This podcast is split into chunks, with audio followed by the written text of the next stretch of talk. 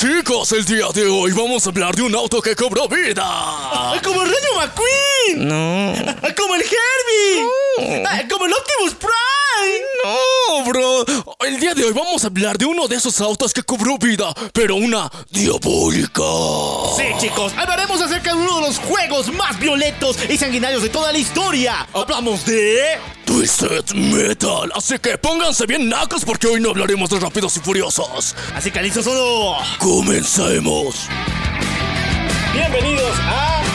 La venganza del troll. Un espacio para los geeks, Para los frikis. para los otakus Para los geeks. y para todos aquellos que creen en la ciencia ficción. Y a todos, que la fuerza los acompañe. Y los destruya. Dale play a esta cosa.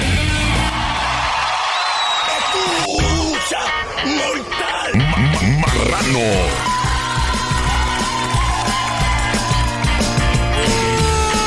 Muy buenos días, buenas tardes, buenas noches, buenos viajes trascendentales, buenas fumadas poderosas, buenos topos para ti, también para mí y buenas raíces para todo el mundo. Yo soy el cual.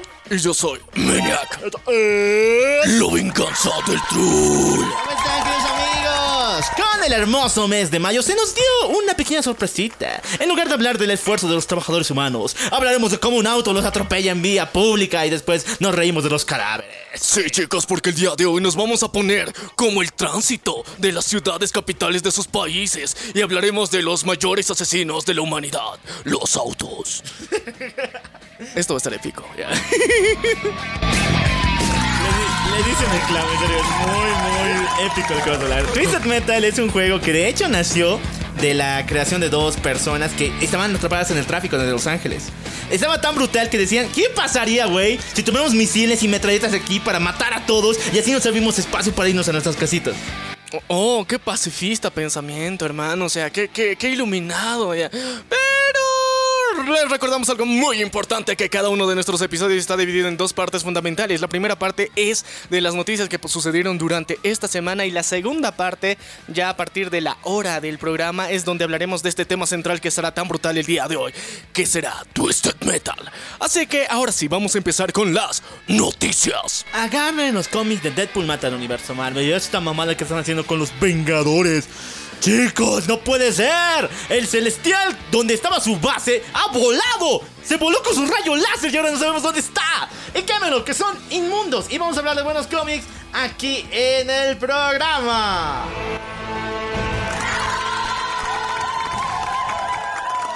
Neta, es verdad, se desapareció. Ah, chicos, si ven en su calle un celestial ahí volando, avisan a los Vengadores, ¿ya? Avisan a los Vengadores. Sí, chicos, eh, eh, eh, es necesario, es, recontra importante que, que- que avisen a los Vengadores. Apoyo a la comunidad, pues. Apoyo a la comunidad, chicos. Es muy importante que hagan eso.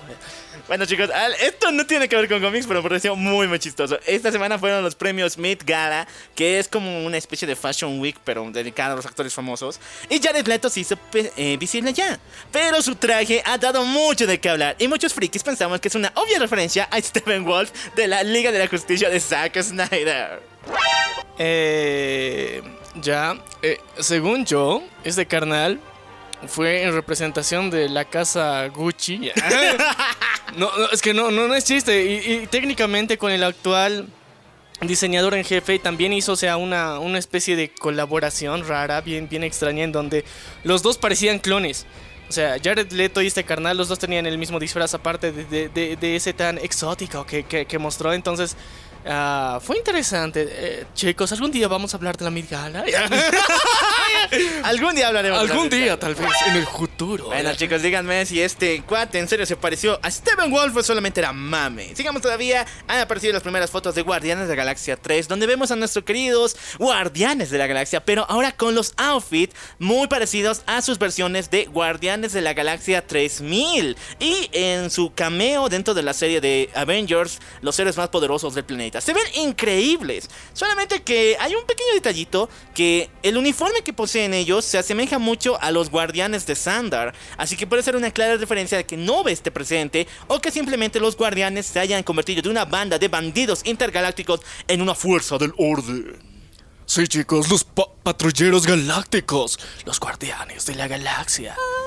No sé, suena, suena interesante, eh, evolución, pero se supone que también eh, durante esta semana hemos visto filtraciones del, el, ¿cómo decir? El set de rodaje del especial navideño. O sea, eh, ¿será un deseo de Navidad que se conviertan en, en los patrulleros del bien? Y de alguna forma eso de tener uniformes les quita un poquito el, el, el, aura de rebeldes que tenían antes. Entonces, veremos qué pasa, va a estar interesante. Bueno, esta semana ha salido el primer tráiler de la nueva película de Green Lantern en el universo animado de DC, el nuevo universo animado, que se llama Green Lantern Be War My Power, que significa Tenle miedo a mi poder. Grrr. Y aún así está súper genial. Porque hemos visto que la Liga de Justicia va a depender más allá de Batman, Superman y Wonder Woman. Porque ahora Mancha Hunter, Green Arrow y Vixen son miembros oficiales de este grupo que ayudarán a nuestro querido Jon Stewart. Sin embargo, sin embargo, hay algo que me late el corazón y me hierve la sangre. Es que en lugar de darle el origen que Jon Stewart tiene en los cómics y en la serie de Liga de Justicia Ilimitada, se decidieron fusionarlo con Hal Jordan y darle el origen de Hal a este morenazo. Ah. es que es otro universo. y, y, técnicamente, eh, yo creo que a la mayoría de los linternas les pasa cosas parecidas, ¿no? O sea, para, para llegar a tener el, el, el poder, el anillo, que, que, que, le cedan el anillo y no sé.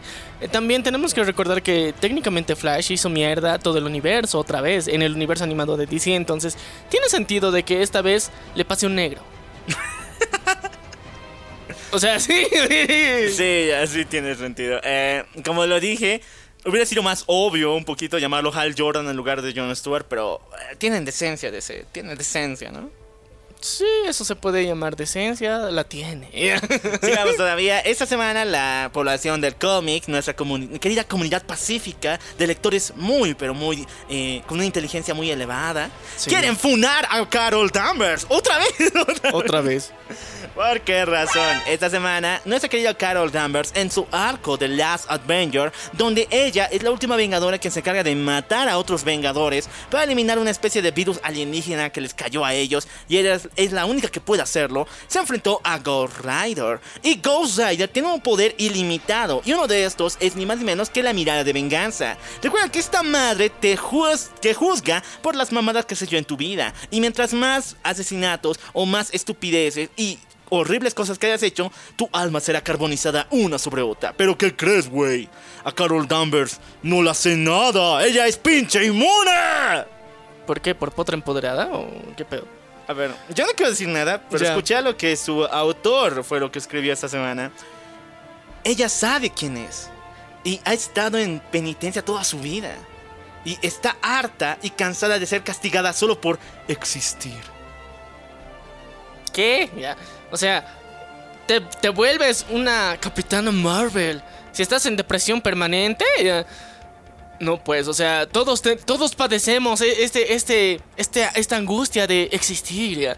Entonces, cualquiera tendría que tener ese poder, pues no jodas. No, pero ella, ella sabe. Ella, ella sabe, ella ha sufrido toda su vida existir. ¿Qué? No, no pues, ¿por qué? Bueno, chicos, yo no estoy a favor de funar a nadie, excepto a un cuate que les he dicho que lo hagan en Discord. Entren a nuestro Discord. Pero fuera de eso, eh, el autor es Jason Aaron y ha escrito cosas muy interesantes en el arco de Iron Man un poco, en su regreso después de su sí, horrible. Pero, pero, pero, pero, a ver, que no, no me jodas, o sea, ya, cualquier cosa, pero. A ver, a, a, puedes hacer la, la octava maravilla del mundo, pero luego me vienes a decir que Capitana Marvel está padeciendo el suplicio de existir. Chippy. ¿Y crees que te voy a tratar decentemente por hacer eso? O sea, no mames, eh, estás volviendo bien emo a Capitana Marvel, que técnicamente es una fuerza de iluminación.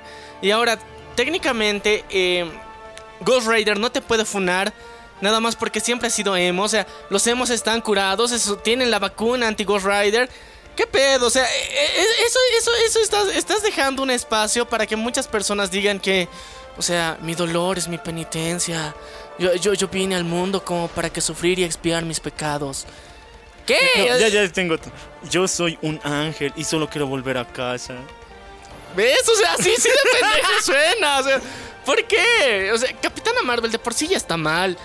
Pero ¿por qué? ¿Por qué volverle otra vez a su estado? O sea, hasta en los cómics por lo menos esperábamos salvación. En las películas se va a ir a la mierda, pero en los cómics puede ser restaurada su, dignidad. Bueno, ya no. Esta semana DC ha confirmado una serie precuela de The Suicide Squad, igual eh, dirigida por James Gunn, la cual se tratará de nuestra querida Amanda Waller. Y sí, muchachos, veremos esa transición brutal entre ser una morenaza supermodelo, que así son los cómics, a ser la mujer tan violenta y decidida y tan negativa que existe a la eh, que comandando el escuadrón Task Force X. Así que vamos a ver la historia de Amanda Waller. Negro Empoderamiento. Otra vez. Otra vez, pero o, sea, e, e, esto va a estar interesante también. O sea, vamos a ver cómo, cómo tiene a su hija, eh, cómo hace su Digibull. Para mí es importante, aparte porque James Gunn lo va a hacer. O sea, si, si lo hiciera cualquier otro, diría, no, esa mierda va a estar horrible. Pero lo va a hacer James Gunn, así que va a tener carisma, va a tener sentido y va a tener drama. Drama del chistoso, entonces va a estar bueno. Bueno, ha salido la lista oficial de todos los cómics que son Dark Crisis. Como ustedes saben, chicos, ha arrancado este run y este super evento que nos lleva al final de la muerte de la Liga de la Justicia. Y va a terminar para el mes de diciembre. Así que un año entero lleno de historias. Seguiditas, por caso. ¿Y qué va a pasar aquí, chicos? ¿Qué va a pasar? La muerte Sí, sí, sí, sí, pero no, no, o sea, ¿en qué sentido? Vamos, vamos a ver que la Liga de la Justicia original se va a ir. Eso, eso es, esa es, esa es la clave del evento. El cómo y los títulos de los cómics son la clave. Sí, chicos, den una lista. Bueno, den una chequeada a la lista que está súper genial y súper alucinante. Y por si acaso, como un mini spoiler, Darkseid ya es como la entidad que se funcionó con Necron, así que tiene el control de los Black Lanterns. O sea, está muy brutal, muy guas esta madre y nada la puede tener. Por otro lado, lo que sí fue detenido en seco fue la producción de la serie de la CW de los Gemelos Fantásticos. Sí, chicos, tal parece que Discovery está metiendo mucho, mucho empeño en deshacerse de la CW cuanto antes. La única serie que hasta el día de hoy ha mostrado signos de estar vivo, aunque se ha cancelado por completo, es The Flash, ya que se ha hablado de que quieren al elenco original para llevarlo a ni más ni menos que hacer un pequeño cameíto, colaboración con Superman y Lois y después ya seguir con sus aventuras en HBO Max.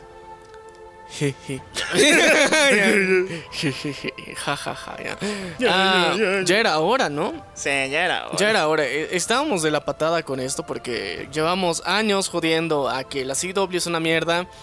Cada año lo confirmamos más, o sea, antes era especulación y después de poco a poco ellos mismos se, se, dieron la patada en el trasero y bueno, yo creo que el clavo en el ataúd fue Naomi, esa mierda está horrible. Ah, no, y no te hablo de Naomi, o sea, chicos, no sé por qué, pero solamente es por el nexo que hay entre Superman y esta madre.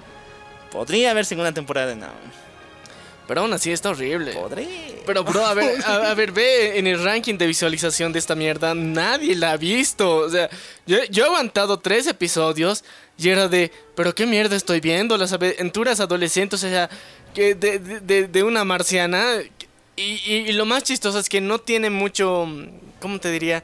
Un trasfondo interesante, bonito. O sea, de que te digan un mínimo de empatía, ¿no? O sea, es una chica eh, bisexual que descubre que tiene poderes y que técnicamente la van a entrenar otros marcianos y estás de ya estás descubriendo su identidad y estás se siente tan forzado sus relaciones de que no se decide si irse por el vato, por la minita, o sea, no sé, o sea, no sé si yo me estoy volviendo ruku o esta mierda se está volviendo cada vez más más progre a la mala y se, se nota que, que, todo está forzado de porque es que soy adoptada y de estar adoptada no está mal. Obviamente no está mal. ¿Por qué te haces pedo? Tus papás te quieren. ¿Qué pedo? O sea, es, es mucho más de lo que la mayor parte de la población puede decir. Sí, sí chicos, sí, sí. Eh, así que no vean a Naomi. Ya.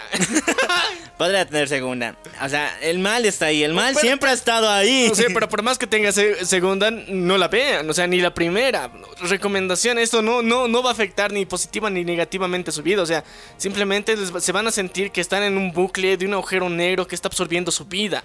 Eso es ver Naomi, así que no lo hagan. Bueno, sigamos todavía. Esta semana se ha estrenado el cómic de Power Rangers Countdown to Round número 1, donde vamos a ver la continuación de ni más ni menos que Power Rangers in the Space, una historia épica donde Andros y Zack, el Red Ranger y el Silver Ranger de Power Rangers en el espacio, van a unirse para descubrir qué pasó con su planeta, ya que como sabemos, su planeta eh, Cabo 35 estalló. ¿Qué pasó con ellos? ¿Dónde se encuentra el resto de su familia? Wow, qué interesante. Esta semana China ha vuelto a decir a Sony y a Marvel de que no quieren que se estrene Spider-Man No Way Home en su territorio. ¿Y sabes por qué? Es bien estúpido. Es, tan pendejo ya. Imagínate, ¿cómo, ¿cómo me ofende una estatua, bro? por Dios, me, me, me, arde, me quema, me, me lastima que, que, los gringos tengan una estatua verde. ¿ya? Ya, es la estatua del. O sea, los chinos no quieren que se muestre un símbolo americano como es la estatua de la libertad. Y de hecho, dijeron algo bien horrible que hasta a Disney y a Marvel le dolió. Era si por azares cambiaran digitalmente la estatua de la libertad por otro símbolo o por una construcción cualquiera, podríamos tal vez estrenarlo en nuestro territorio. Ya, pero eh, aún así, yo creo que Disney va a decir no. Obviamente. Y, más, allá de eso es que China se está volviendo una perra exigente. Porque antes decían, no, ok, eh, censurame este, este, clip de la película y ya la puedes poner, todo tranqui, aquí somos fans de tus pelis. Pero ahora no, o sea, cada vez se está poniendo más intenso y de no, no, no, ya. Eh, algo hace Zack Snyder, bienvenido sea alabado, proyectémoslo en cine, o sea, que se rompa la cuarentena por poner esta cosa, así. Uh, uh, pero pero con Disney no, con Disney no hay piedad. No, no, no, no hay, no hay piedad. Mm. También se pasaron de lanza con Mulan, pues. Ah, sí. La herida sigue, güey. O sea, con Shang-Chi peor todavía. Ya, sí, ya tiene sentido porque están ofendidos ya. Ahora sigamos a Lo que sí nos ofende mucho a los fans del cómic es lo siguiente.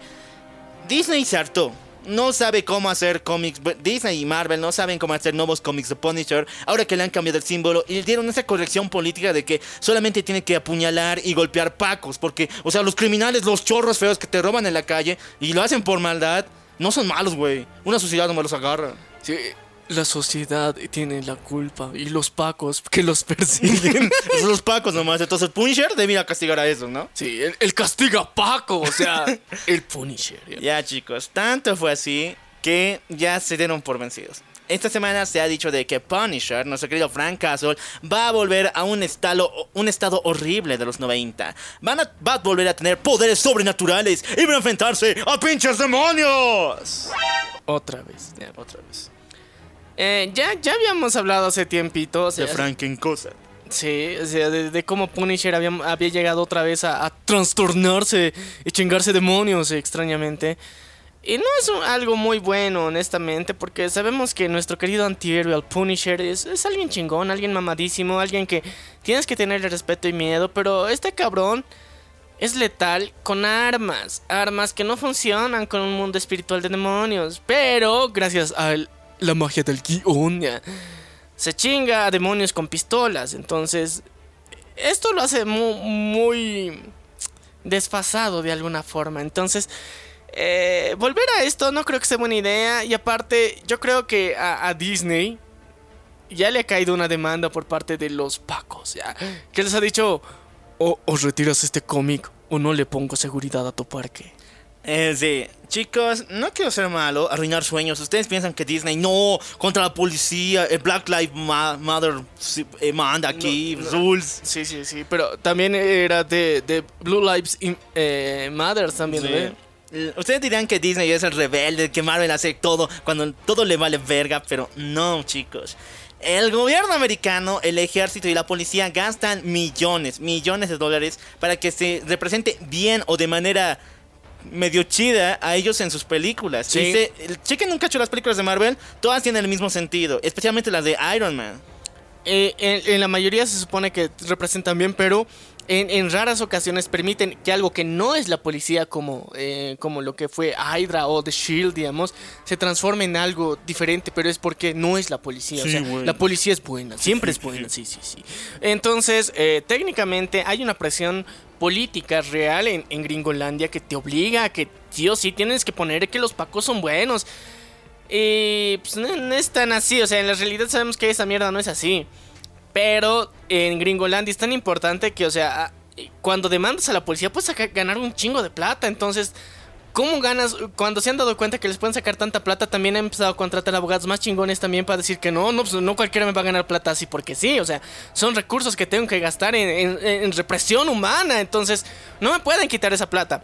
Por eso, entonces, lo- los policías, eh, si no me acuerdo, si no recuerdo bien, en los 90 generaron una especie de pacto con Hollywood donde eh, establecían que se les tenía que hacer una representación que dignificara su oficio, su profesión y que no motivara a revueltas.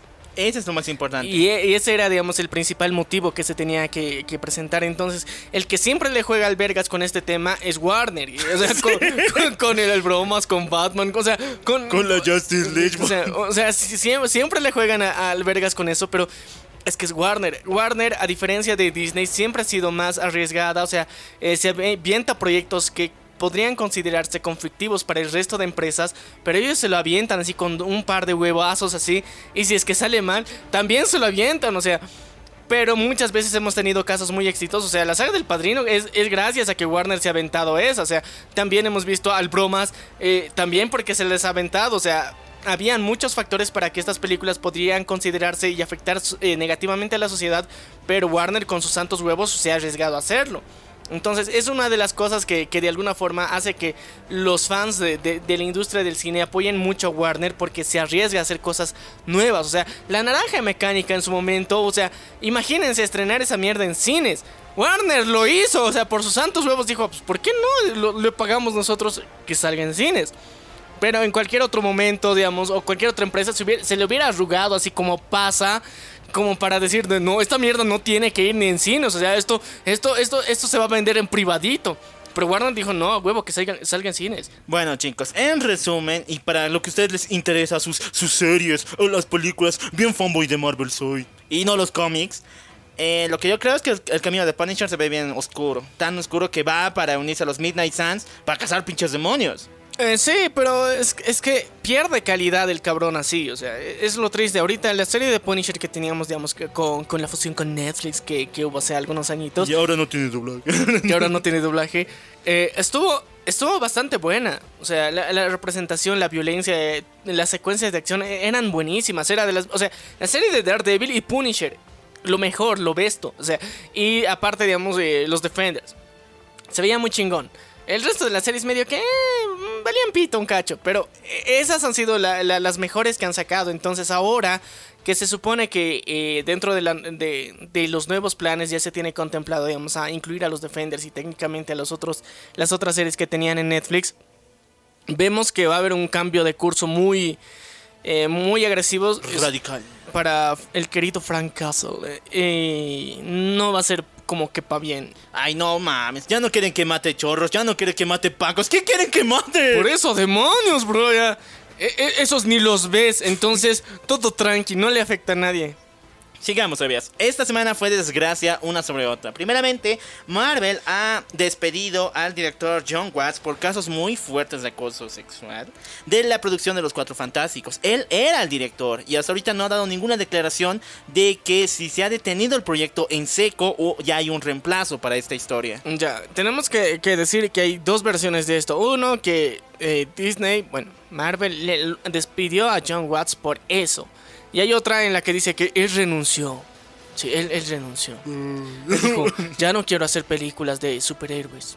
Eso dijo el carnal, aunque le da un chingo de billetes. Entonces, no sé, ustedes cuál creen, quieren creer, es muy su pedo, pero eso es lo que está sucediendo. Y ahorita técnicamente la película de los Cuatro Fantásticos, que obviamente ya se está preparando y gracias a Doctor Strange tenemos confirmado de que va a ser una realidad, em, pues va a tener otro director. Y eso es genial, porque o sea, la saga de No Way Home estaba de la verga en, en- en sentido de historia, hablando así sinceramente. La saga Home, Sí. Homecoming, Far From Home y No Way Home está de la verga. Está de la verga en términos de calidad de historia, está de la patada. O sea, ahorita el fanservice ha salvado a No Way Home.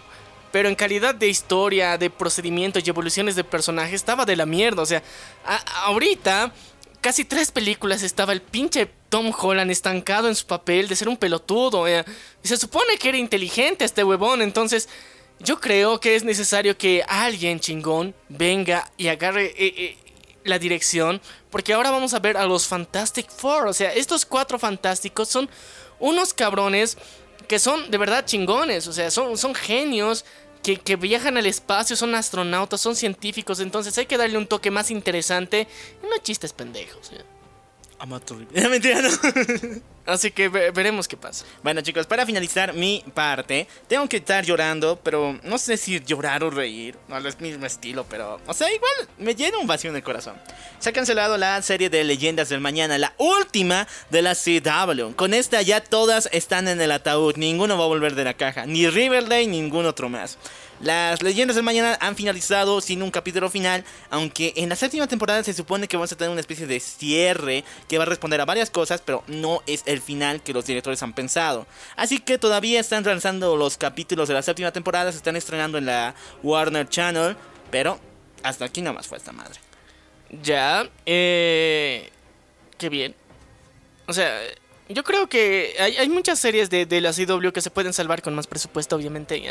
Eh, eh, guiadas directamente hacia HBO Max, mm, sal- saldrían de la puta, pero hay que saber despedir algunas cosas también. Entonces, yo creo que este cambio es para bien, para mejorar el futuro, mejorar el mañana. Y bueno, esta semana pasó algo también muy, muy importante, chicos. Esta semana terminó una de las series más importantes que hubo durante los últimos meses. Hablamos de Moon Knight. Uh, no, no, no es verdad. A ver, eh, no quisimos hablar así cada semana de cada episodio que salía porque de alguna forma había un hueco existencial muy interesante que te dejaba esta serie. ¿ya? Y eras de, ¿seré yo o será Steven? Ya chicos, eh, vamos a ir con spoiler, así que...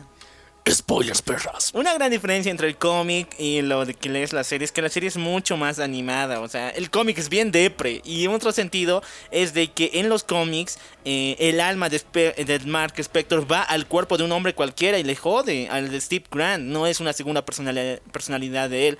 Una vez que se fusionan estos dos cuates, recién se crean otras personalidades. Pero, o sea, es el sufrimiento de Steve de tener otra mente dentro de su cuerpo como un, como un invasor y que le arruina la vida, le arruina el cuerpo y toda, todo aspecto de él mismo. Mientras tanto, en la serie hicieron casi lo mismo con ese parecido al comienzo de los capítulos, pero después la relación entre ambos se fue fortaleciendo, revelándole que es una segunda personalidad que Mark creó para defenderse del horrible trauma que tuvo al matar a su hermano y al sufrir los maltratos de su madre. Ya, entonces... Y eh, sí, es judeo, chicos. ¡Hala! ¡Ali! ajá. ¿y ¿Qué tiene que ver Yo eso? O sea, pensé que quería ser musulmán, pero no es judío, entonces bien. ¿Qué tiene? Igualito los ¿Qué tienes contra los musulmanes? Pero la, la cuestión es que, o sea, está, está muy bonito, digamos, cómo, cómo le han dado el feeling en la historia y cómo ha empezado, digamos, de un, de un inicio de negación, como decir, entre sus personalidades, a una evolución en tan pocos capítulos, pero, o sea, no ha sido una evolución que ha sido forzada, o sea, como, como podría pasar, digamos, en cualquier serie barata. Entonces, aquí hemos visto una evolución coherente, constante y justificada. Entonces, para mí ha sido uno de los mayores méritos que tiene esta, esta serie, que ha sabido guiar bien la historia. O sea, técnicamente toda esta mierda pasa casi en una semana. Y, ya, o sea, pero es- pasan cosas súper rápido. Pero al mismo tiempo se han tomado el tiempo de como decir, ok, está chida la acción, pero necesitamos hablarte de, de, este cabrón. ¿Quién putas es Mar- Mark Spector? O sea, ¿qué pedo con su mente? Y a mí es lo que me ha agradado más, porque o se han dado la molestia del tiempo y explicarte, este cabrón es así, porque le pasaron estas cosas, entonces por eso odia su otra personalidad, pero al mismo tiempo no tendría que odiarlo, entonces me ha gustado mucho que se hayan dado ese tiempo, mm, de que no se hayan concentrado 100% digamos en los putazos, y cuando ha habido putazos también han estado decentes, ¡Y qué putazos! aunque algunos estaban bien, bien coreografiados y se notaban, pero aún así, o sea, sa- salvaba. Y eh, lo que yo esperaba que pues iba a ser algo bien chafa, una copia barata de, de Batman, el, el Batman blanco, pues se convirtió en algo diferente y ahora es el Deadpool blanco. Entonces, ¿qué de la puta? No, son los, son los dos. Son el Batman blanco y el Deadpool blanco. Porque uno está como con el traje de Mark y el con el traje de Steven. Sí, por eso, pero igual ya. Eh, ya tenemos la, la, la cuestión es que hemos visto una evolución bonita. Tener el Deadpool blanco es, es, es agradable. Y yo creo que también eh, estamos viendo de alguna forma un, un resurgir de la, de la cultura egipcia, digamos, con esto. Entonces, a, mí me ha parecido uno de los puntos también muy importantes de cómo se ha resaltado y cómo no cómo han, tomado bien los detalles, o sea, de, de la cultura egipcia actual, moderna y tanto como su mitología, o sea, lo, lo han sabido tratar eh, adecuadamente. Eh, si bien, digamos, todavía no hemos visto Osiris, pero, o sea, la- las referencias, los chistes, o sea, eh, los mismos jeroglíficos, los lugares, o sea, to- todo ese tipo de cositas se han respetado muy bien. Y para mí, hasta ahorita es una de las mejores series que sacado Marvel hasta el momento. eh, con un final muy épico también, o sea, muy, muy gangsta. Hay escena post créditos pendejos para los que no han visto ya. Eh, sí, ahorita les explico cómo es esta madre. La escena post nos muestra primero a Konshu. Bueno, ha revivido y luego venció a nuestra querida Amit. Pero lo vemos estilero. Fachero. Fachero, pura facha. Y con su trajecito en una limusina de paso. Y ahí nos dice de que no, eh, no quiere encontrar otro avatar. Quiere seguir utilizando el cuerpo del Mark Spector. Porque él está más dañado de lo que cualquiera hubiera imaginado. Y ahí vemos que Mark tiene una tercera personalidad. La cual se llama Jack. Y se encuentra conduciendo la limusina de Konshu. Y después este le da un balazo a, ha Harbor. Y de esa forma termina la temporada. Y sí chicos. Les había dicho, Moon Knight tiene un chingo de personalidades, cada una más rara que la anterior. De hecho, hay un raro que creo que es transexual, otro que es una versión, o sea, solamente existe para joder a Spider-Man. Y así, hay un chingo de personalidades que tiene Moon Knight y que él mismo se la ha construido porque no puede parar de hacer esto. Es como una enfermedad que él mismo se produce. Ya, eh, lo interesante es que ahorita, digamos, hemos visto algo bien soft comparado con las cosas que hacen los cómics. Entonces, aún así ha estado interesante porque, o sea, lo- los dilemas eh, psicológicos que nos han planteado han sido muy interesantes. Entonces, yo creo que ha ido por muy buen camino porque, eh, si bien no es Legión, porque Legión es otra cosa, otro level, no, no, no, pero Legión, sí. lo hizo bien a su estilo, o sea, más soft, más tranquilo, o sea, para que la gente no se asuste, porque, o sea, la, mayor parte de las personas al, al darse cuenta de que, digamos, en su mente están pasando cosas, muchos se asustan y están de la verga, ¿qué putas está pasando en mi mente? Estoy loco, o sea, pero con, con, con la forma en que te lo plantea, digamos, Moon Knight, si bien también técnicamente está loco, no lo hace tan agresivo como se hubiera visto. O sea, pese a que técnicamente ves todos los, los que ha matado Mark ahí, o sea, reunidos, aún así logra aliviar muchas de esas partes para que las personas de alguna forma se replanteen hacer introspección, que es positivo al fin y al cabo. Bueno chicos, eh, quiero decir que hay que mencionar que esta serie ha recibido unos cuantos números rojos. Sí, de hecho ha recibido una baja muy muy grande comparado con las pocas series de, eh, bueno, como al nivel de Hawkeye. El detalle es de que esta serie, si bien eh, está contado de manera diferente, no lineal como a todo el mundo le gustaría que fuera y no le comprende pelotuda. gente pelotuda. Y bueno, yo les sugiero, vean cómo ver Moon Knight ya en el YouTube, donde sea. uno. Un día expliquen, pídenos a nosotros que les expliquemos. Y denle una oportunidad, vuelvan a ver, porque está muy, muy buena. Porque Sí. esta semana Oscar Isaac dijo que no está confirmando en segunda temporada. Y con estos números, pues tampoco, pues. O sea, me- a mí me vale pito. Para mí está bu- buena la serie, está muy bien hecha. Eh, mira, para mí lo, lo mejor que ha sido que no has necesitado hacer referencias a nadie del A resto del universo. O sí. sea, ha sido lo más hermoso que, que he visto porque por sí misma, sin necesidad de hacer cameos, referencias ni frases eh, que, que de alguna forma representen que está conectado directamente, se entiende. Y funciona muy bien. Y, y de la puta, digamos, ver, digamos, que hay otros, otro, otro tipo, digamos, de dioses que están presentes en la Tierra, que hay avatares. O sea, e- está muy genial.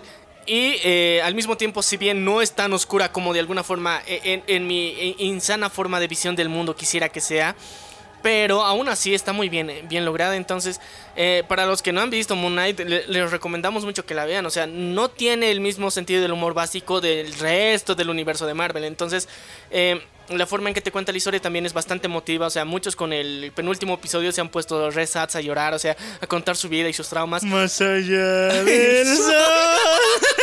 es, es mexicano, ya. En español de paso, para que te llegue al alma. Sí, o sea, eh, y, y es bien, bien, bien chocante, digamos, de repente eh, escuchar eso, porque, o sea, en, Latinoamérica, de alguna forma, si, si has tenido algún tipo de, de choque con, con referencias católicas cristianas, entonces esto te llega más, entonces los latinos lo han vivido de otra forma muy intensa. Y... eh, se, se- recomienda mucho esta serie, está, está bastante buena. Y bueno, para, para, para finalizar, chicos. Oh, sí, esta semana pasó algo importante también. Se estrenó la película de Doctor Sexo. Doctor Sexo. El multiverso de la lujuria. El multiverso de la lujuria. Y no, o sea, fue un fail total. Todos decían que en el tráiler hay, hay, hay personas que no, no están apareciendo, están siendo recortadas. Y no, a huevo. No. O sea, el tráiler el tráiler es el tráiler. O sea, te muestra tal cual como son. O sea, no, aquí Marvel no dijo, vamos a esconder personitas en el tráiler. No. Había pendejos que decían que en cada vidrio que se rompía en la realidad cuando eh, Strange era lanzado al multiverso y su rostro cambiaba, se veía en cada cuadro a cada personaje y en cada universo que se encontraba. Desde los animados del 97, los eh, Vengadores más poderosos del planeta y muchas otras mamadas. Y técnicamente sí, pero no. Es, es que e- es lo raro. O sea, cuando, cuando, cuando. Bueno. Spoilers, perras. Si quieren ver Doctor Strange Multiverse of Madness, no esperen, no esperen, o sea, no esperen nada de lo que les hemos hablado durante todos los últimos dos años. O sea, les juro que bájenle de huevo sus expectativas, así un chingo. O sea, Ya, ya, pero- No, o sea, esta mierda. ¿Qué, qué puta será? O sea, no sé. O sea, no, no, no saben nada de lo que ha pasado aquí. O sea, no, nunca se han enterado de que eh, existe un multiverso ni nada. Sorpréndanse, digan, soy un boludo. Nunca he visto las reseñas de la venganza del troll. Nunca he visto su sector de noticias. Aquí, o sea, se me lava el cerebro un ratito. hago eh, brainwash aquí y voy al cine a verla o donde ustedes gusten verla. Se los recomiendo que hagan eso, porque les juro que si van con las expectativas de todo fanático de Marvel que, que se come estos foros de mierda de internet y que tienen los spoilers y demás mamadas, se van a llevar la decepción más, más, más, más grande de su vida. Y lo más chistoso es que no van a tener razones ni justificación para culpar a Marvel. O sea, eso, eso va a ser lo más chistoso, porque al final te vas a dar cuenta de que o sea, ¿quién ha sido el pelotudo que me ha dado todas esti- estas ideas locas del multiverso? ¿Marvel?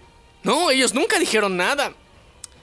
¿Quién fue el pelotudo que dijo? O sea, los fans. Entonces, los fans arruinaron la idea de ver esta película. Porque, o sea, los fans le dieron tanto hype, tantas expectativas, que al final eh, es frustrante si es que la ves con esos ojos. Pero si es que te vale pito, vas y la disfrutas porque sí. Entonces, recomendación para todos los que quieran ver esta película. Olvídense de todo lo que han escuchado. No vean críticas. mm, traten de salvarse los spoilers si pueden. Pero en general, no, no, no, no se suban al tren del mame de nada de esto y si quieren disfrutar la peli. Porque honestamente, o sea, si bien muchas de las referencias que han dicho que sí puede ser que sean ciertas, es encontrarle tres pies al gato a algo que todavía no te han dicho sí o sí esto es esto. O sea, solamente te han hecho referencias, como siempre, al estilo Marvel. Referencias. Referencias no identificables, referencias no claras de que sí, esto es esto. No, o sea... eh, eh, lo que todos sabemos que, te van a mostrar son a, a los Illuminati. Sí, técnicamente por mostrar eso en el tráiler te arruinaron la película. ya. Así que no voy a decir más. O sea, técnicamente ya les he jodido mucho con eso. Ustedes véanla y la siguiente semana discutimos eh, largo y tendido sobre esta mierda y los berrinches de Wanda. Bueno chicos, con esto finaliza el sector de los cómics. Ahora pónganse las orejas de Nequito, las colitas intercambiables y acompáñenme con un Nico Nico Ni que hablamos de anime aquí en el programa.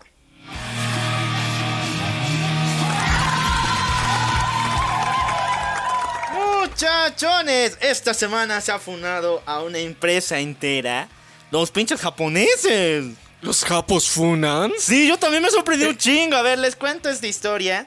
Eh, la empresa eh, Heart Clothes, que es encargada 100% de realizar sostenes para mujeres de pechos grandes. Así, así es su eslogan, o sea, Ya. así es la marca y la idea general de la empresa. ¡Qué rico ya! Bueno, ellos salieron a defensa de la crítica que se realizaba al anime Getsoyobu no Tawawa, donde, eh, bueno, Este es un Slice for Life, donde chicas pechugonas, neta pechugonas, pareciera como si no hubiera más mujeres en la tierra, todas tienen pechos grandes. Eh, solo viven el día a día, unas son oficinistas, pero lo más importante es que estas, en un par de colegialas quieren montar un negocio junto con la policía, la cual es usarse a ellas como carnada para poder descubrir a manoseadores en el vagón del tren. O sea, rico, pero peligroso. Muy, muy peligroso, güey. Uh, sí, o sea, ya, pero ya, por algo es un anime, o sea, es ficción. Ahora, en un punto, las feministas dijeron, no, güey, ¿cómo va a ser eso? ¿Cómo todas las mujeres tienen los pechos grandes? No mames, güey. O sea, tenían que diversificar a las mujeres aquí, no mamen. Y ya, todos dijimos, pinche feminazi, cállate, ya, dejes de artirte. Pero la empresa, Hair Clothes, dijo, no, chicos.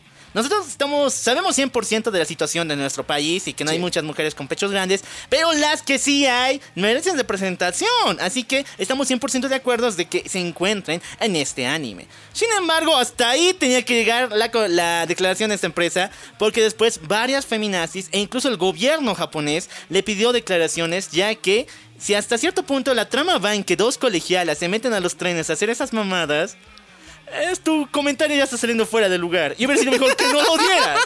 O sea, comentaron solamente por, por la imagen de los personajes, no sin saber la trama. Ya, entonces eras de apoyamos a que haya colegialas pechugonas que se suban al vagón del tren para que las manoseen y así los policías encuentren a los manoseadores. Oh, sí. Eh, o sea, si, si hubieran sabido eso no hubieran dicho eso. Y sí, chicos, hoy en día ya han dado declaraciones muy fuertes de que no apoyamos lo que sería la sexualización infantil, pero al mismo tiempo apoyamos lo que dijimos. ¡Ay, ya no sé qué ni qué dije! ¡Dios sálvame, trágame tierra! El gobierno japonés, los padres de familia, los pinches japoneses, los Sims y muchas otras personas han empezado a funar a esta pobre compañía. E incluso su directora técnica, la señora Mitsuki Kurasawa, ha pedido disculpas y ha presentado su carta de renuncia. ya, pero mm, o sea, bro, tiene, o sea, tenemos que ser conscientes de que, bro, es ficción. ya. Chicos, antes de, bueno, ya, antes de que si es ficción, nadie debería arderse por esto. Si tú tienes una empresa o eres un personaje conocido, un youtuber, un influencer, y quieres dar tu opinión defendiendo a un anime X, güey, por lo menos checate el anime.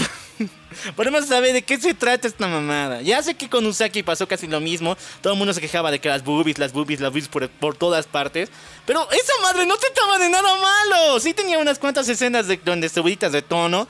Pero todo lo más era romance y lo más simple del mundo. Así que no había mucho problema con meternos las manos de defensor ahí. Pero en estas mamadas, sí. Así que, porfis, si tú quieres dar tu opinión, por lo menos encárgate de buscar un videito en YouTube que te diga de qué se trata o checa el anime. Sí, chicos, o sea, para dar su opinión, sepan el contexto, pendejos, y no den cosas así nomás porque sí, porque ahorita, por ejemplo, hay, mucho pedo, y, y sí, saliéndonos del mundo del anime, hay muchas pendejas con pelotudas, así, ah, que están en internet defendiendo a Amber Heard. No, no, no, ya, eso lo guardamos para los normies, porque nuestro odio está subiendo a mucho poder aquí. Sí, así. Hierve sangre. Pero así, pendejas con P de pelotudas. Sí, con pele pelotuda. Sigamos todavía. Eh, esta pasada en Ricero, chicos, está brutal. En la novela ligera o en el manga. Así que, no, en el novel, el- la web novel, porque esto es directamente para el fanfic de Tapei. Así que, porfa, güey, la tranca. Spoilers, perras. Chicos, Emilia ha regresado, chicos. Como ustedes saben, No, Rem, no, no ha, sabía. Rem ha despertado ya hace un buen tiempo. No recuerda a Subaru. De hecho, lo mató un par de veces porque olía feo. Y después lo trató horriblemente al pedo. Y ahora está con Priscila para armar un ejército y así li- liberar Volcadia. Mientras por otro lado, nuestro querido Subaru fue maldecido, se volvió en un niño Shota y está perdido en medio del bosque en el, en el ejército de revolución de este imperio. Mientras tanto, en un auge entero entre dos reinos en colisión, nuestra querida Emil ha llegado y ha llegado más poderosísima que nunca, usando sus eh, témpanos de hielo como una espada sagrada. ¿Y, y qué, qué rato entrenó? ¿Qué pedo? Ese ahí está el detalle, cómo modificó todas sus habilidades. Si bien en el arco anterior, que era el 6, Emilia ya tenía poderes muy, pero muy sobrenaturales, yo creo que el dragón legendario con el que se encontró, él fue el que le educó estas mamadas, porque con él se encontró y le dijo que declarara la paz contra las Pleiades. Así que sí. Nuestra familia está overpower y ha venido, en sus palabras, por su caballero. Oh, qué, qué, qué, qué rico. Mi, reina. Pero, pero más, más allá de eso, imagínate, o sea, oye, eh, se te aparece un dragón y te dice, oye, te voy a dar una misión divina. Tienes que hacer la paz. Pero para que te hagan caso, te voy a dar un espada bien chingona, mamadísimo, para que no dicen ni. Vamos a hacer respetar nuestras pacíficas costumbres a la fuerza. Sí. Sigamos todavía. Esta semana se ha confirmado que Isekai Quarter, la película, va a ser el Multiverse of Madness de, de Ta- Kadokawa y de los, del género Isekai en general. Se han confirmado muchos más personajes, pero el más importante es también de la misma Kadokawa, que es ni más ni menos que Rudeus Greyrat de Mushoku no Tensei. Va a ser su aparición en la película de Isekai Quarter. Así que algún día les daremos también la segunda parte de los anime cracks. Algún día. y sí, chicos, tienen que ver. eh, Mushoku no Tensei es uno de los mejores isekais que han existido en la historia. Y si pueden, algún día, tal vez, tal vez les vamos a contar la historia de esta madre. Bueno chicos, vamos a finalizar el mundo del anime con una noticia que ha superado cualquier increíble modelo.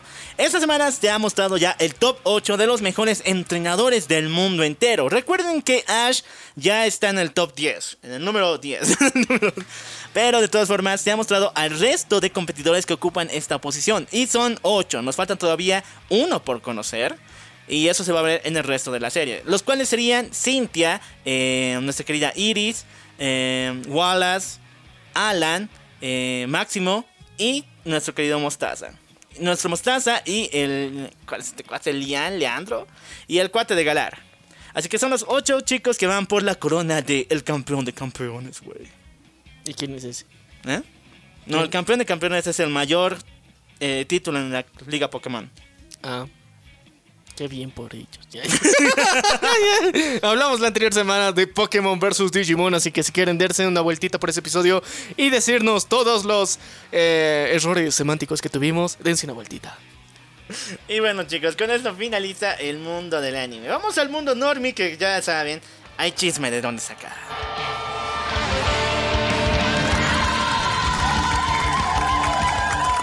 Muchachones, hay que hablar de Amber Heard.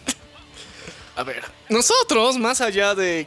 no del De declarar un premio a lo peor del año. Por dos años. Por segundo año consecutivo. Sí. El ponerle de nombre Amber Heard en honor a esta distinguida dama. Sí. Sí, eh, y aparte de, de generar una, una canción que culmina chingando a su madre, a Amber Heard también. Entonces, eh, llegamos a este punto de la historia que todos estábamos esperando, que estábamos atentos por más de dos años. Llega las declaraciones de Amber Heard en, en, en, en, en- su juicio contra Johnny Depp. Segundo juicio contra Johnny Depp. El a ver, chicos, los que piensen que todavía esta madre sigue desde el año pasado, donde Amber Heard ganó y porque hay segundo juicio, el año pasado fue más bien para poder eh, publicar y darle un desmérito a la publicación del diario The Guardian allá en, esta, en Londres, donde Amber Heard sí ganó junto con el diario, por el cual esa noticia sí podía publicarse allá. Este juicio sí es el oficial de Es- los es- maltratos de Johnny Depp supuestamente. Ya, a ver, eh, sí, o sea, ten- tenemos que hacer la distinción. El juicio del año pasado es de la revista The Sun, The Sun, en, mejor en, en Londres, que, que publicó esta mierda y que técnicamente al final demostraron que supuestamente, según el juicio, o sea, sí tenían todo el derecho de publicarlo. Nada más, o sea, eso es lo que ganaron. No, no ganó Amber Heard, ganó el periódico. Ahora, el juicio que se está celebrando ahora, right now, en este momento, justamente ahora en Gringolandia, este es el chido, este es el importante, este es el que sí tiene que ser fundamental para todo el caso y que gracias a la magia de la televisión ya, está siendo transmitido para todo el mundo a nivel mundial. Y bueno, personas de todo el mundo estamos viendo en vivo y en directo la cara tan ojete de Amber Heard. Sí, o sea, e- es una papucha, ya, todo lo que quieran. Pero es una mierda de persona y lo hemos comprobado de diferentes formas. Entonces ahorita se han mostrado evidencias, o sea, tenía que ir Elon Musk, tenía que ir James Frank, o sea, teníamos que ver... Todo a- Warner fue, incluyendo a Zack Snyder también. Sí, o sea, teníamos que ver declaraciones de un chingo de gente. eh, pero al final no se abstuvieron porque se dieron cuenta de que esta pendeja estaba acabando su propia tumba. La eh, y, y bueno, lo- las últimas eh, actualizaciones de esta pendeja ha sido que al final eh, la, señorita Heard eh, em, despidió a, a, sus relacionistas públicos y parte de sus abogados también.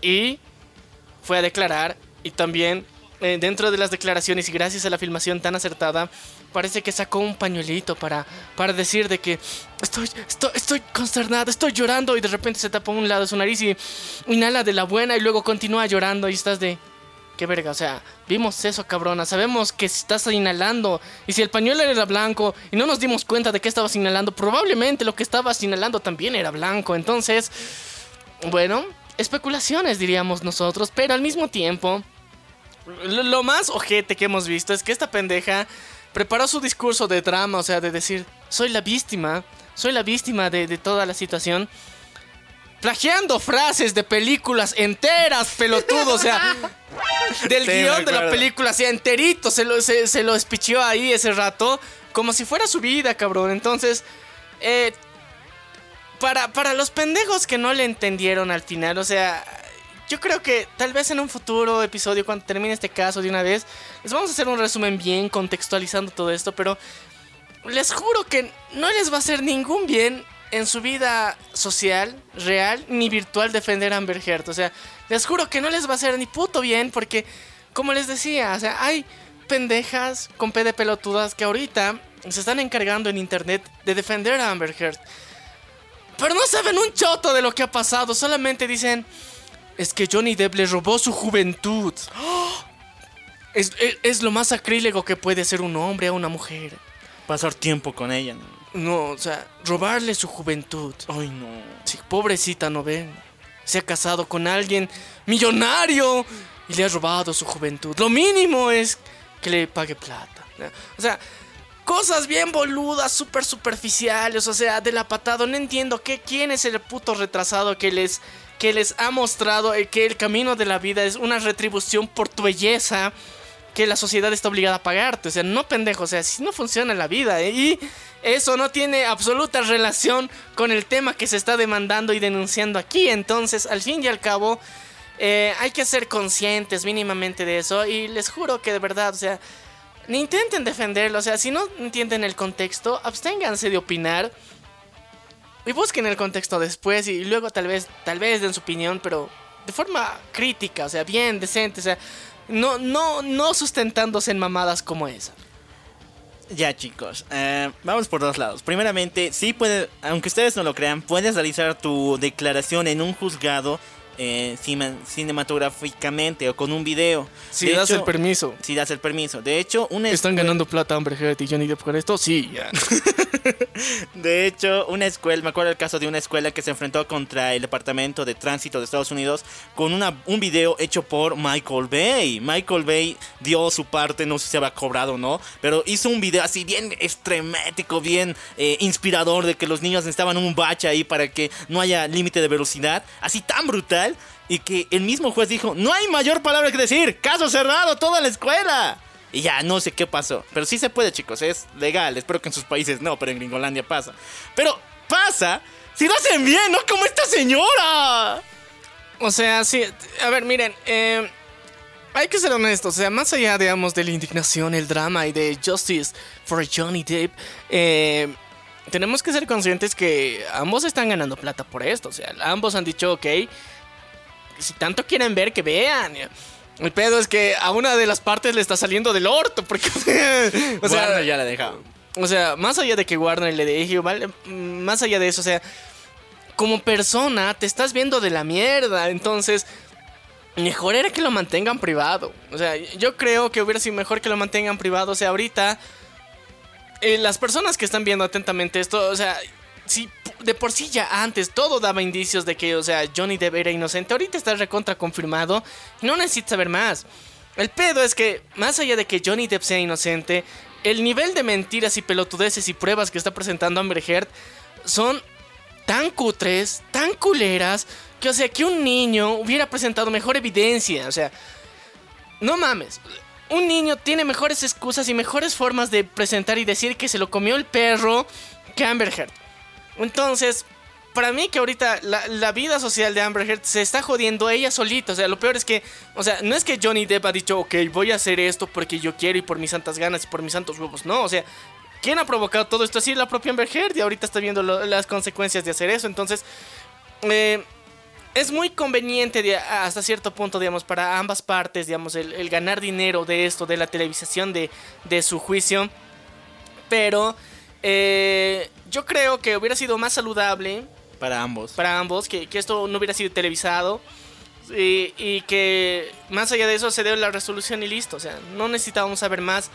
Eh, por eso tampoco hemos dado importancia, o sea, en las últimas semanas al seguimiento bien completo del caso, porque creo que que termine bien y, ya, o sea, tal vez ahí ya le podemos dar un mejor, una mejor atención, un mejor detalle de toda esta mierda, pero de momento le va, o sea, es su juicio, déjenlos a ellos vivir. O sea, pueden tener su opinión, todo tranqui, está bien.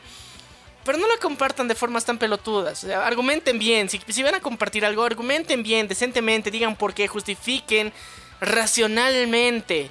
No con boludeces, nada más. Bueno chicos, sé que le he nombrado en ese capítulo bien chido de las, las personas que arruinaron su vida trabajando en el mundo del anime. Y la vuelvo a nombrar, Uraraka Feminista. Es un grupo en Facebook donde no sé por qué pedo. Esta semana se fue del orto y se deschavetó la cabeza mucho más fuerte. Aparte de nombrarse Superior Huraca Feminista. Eh, apoya a Amber Heard. Y he visto que muchas personas hacen lo mismo, sin saber el contexto de la situación, o simplemente para mostrar su postura de que esto ha escalado a un nivel social bien estúpido, ya a punto de ser una guerra de sexo. Si eres chica, sí o sí vas a apoyar a Amber Heard, si no, estás traicionándonos a todas las mujeres. Y si eres chico, pues a huevos vas a funcionar con Johnny Depp, pues que también tiene verdad. Así que no, chicos, esto no es una guerra de sexos. Por favor, pónganse bien, lean los eh, todo lo que sería el avance de este juicio. Si quieren, véanlos también, tienen subtítulos. O sea, sí, hay canales en YouTube que lo están traduciendo en tiempo real incluso. Entonces, en tiempo real, chicos. Sí, eh, está, está intensa la cosa, pero honestamente eh, creo que tenemos que ponernos un límite, digamos, en esto. Y recordar algo importante, su puta vida, no te metas, cuevón. O sea, tu vida, cuida tu vida, cuida tu pareja, tus relaciones, tu familia y deja de joder con otras cosas y ocupate de tu vida.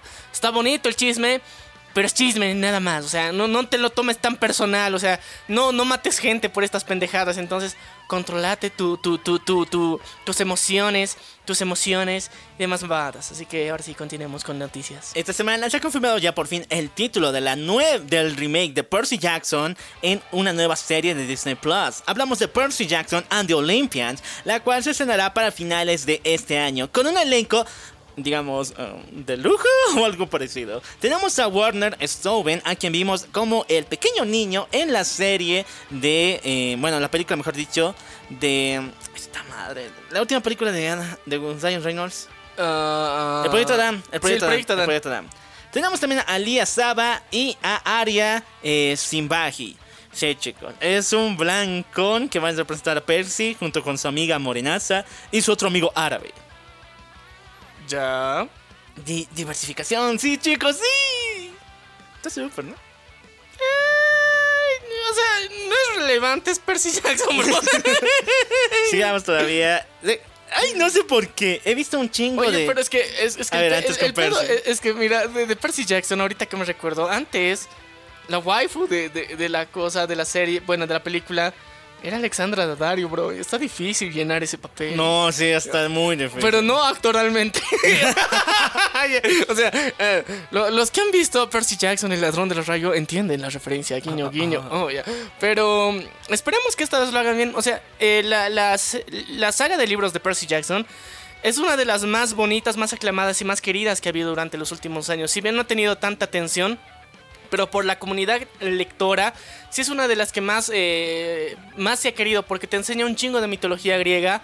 Y de una forma interesante también, o sea, de, desde los rangos que tienen, las historias individuales de cada uno de los dioses. Entonces, eh, si es que ustedes no conocen y quieren entender de una forma juvenil, ya, como la chaviza, eh, la historia griega, lean los libros de Percy Jackson y están muy buenos, o sea, en ese sentido. Pero ahorita, digamos, tomar a, changuitos también, a, a la chaviza para hacer esta serie, entonces quieren decir que quieren completar toda la saga.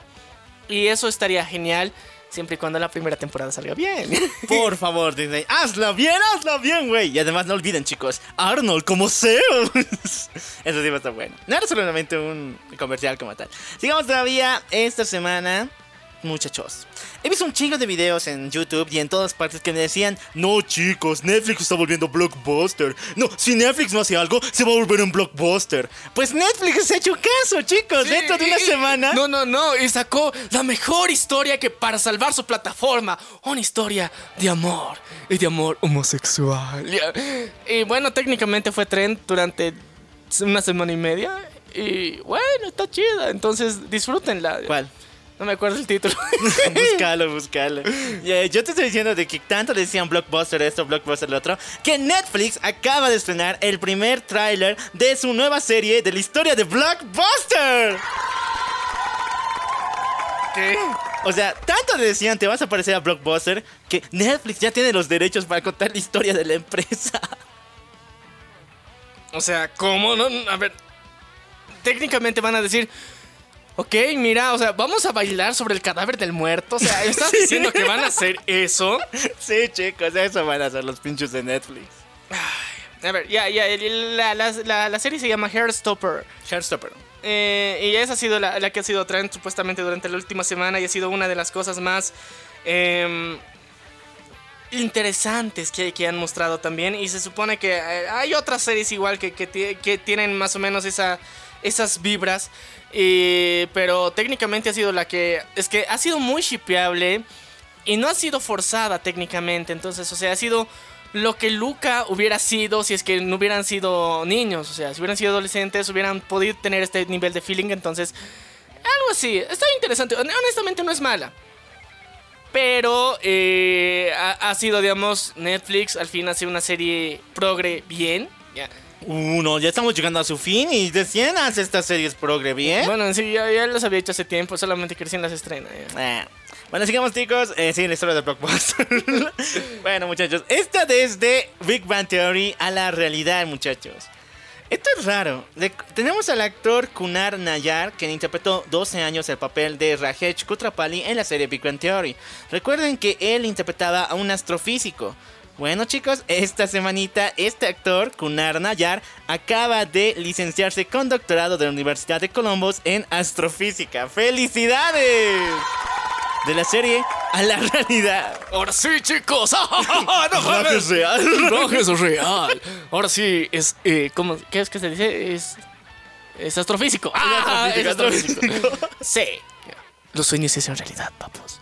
Sí, chicos, empiecen a sacar sus doctorados. sí. Que se chingue su madre el gobierno. Ya. Pero ya, ahora sí vamos a irnos con algo muy genial, algo impactante, algo importante para ustedes. Sí, el tema central. El día de hoy vamos a puta madre. sí, chicos. A ver, antes de ir al tema central, porque esto, esto va a ser una bajetita antes de, lo guaso que va a ser el tema central. Sí, chicos. Eh, se ha lanzado la primera imagen y tráiler, ¿no verdad? Primera imagen del nuevo proyecto de la Casa de Papel es la Casa de Papel en Corea. Sí, o sea, hace, hace unos dos años, tres años técnicamente, han, demostrado las cifras en popularidad que se supone que la Casa de Papel ha sido un éxito a nivel mundial y sobre todo en Corea. O sea, ha sido lo más raro del mundo. O sea, la Casa de Papel... Serie española. Serie española. Ha sido un éxito en todo el mundo pero ha tenido un excedente de popularidad muy interesante en Corea. No se sabe por qué, pero eh, eh, hasta ese momento dijeron, no mames, en Corea les gustan las películas de robos de la Casa de la Moneda, entonces... De rateros. De, rateros, entonces, ¿qué tal si hacemos nuestra versión?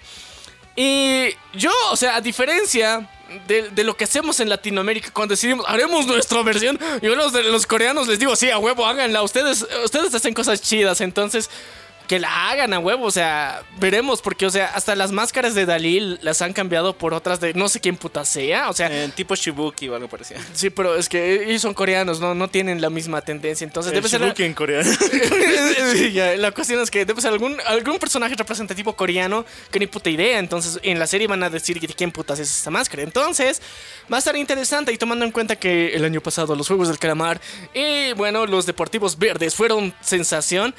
Eh, pues yo creo que tal vez esta nueva visión un poquito más fresca sobre el mismo concepto va a ser eh, interesante ver, porque o sea, los dramas coreanos, algunos son muy random, muy raros, sí, pero hay otros que son muy interesantes en la forma en que nos presentan las cosas. O sea, más allá del K-pop y, del resto de boy bands y, girl bands. Y dramas. o sea, los dramas tienen cosas interesantes. Entonces, yo creo que voy a verla nomás por el morbo. Porque parece interesante y porque lo están haciendo coreanos. Si me dices, voy a hacer la casa de papá versión latina, no, cabrón. eso no, gracias. Si me dices que vas a sacar Élite versión latinoamericana, chingas a tu puta madre, esa madre no se va a ver. se llama satélite. Bolivianes de paso. y ahora sí vamos con el tema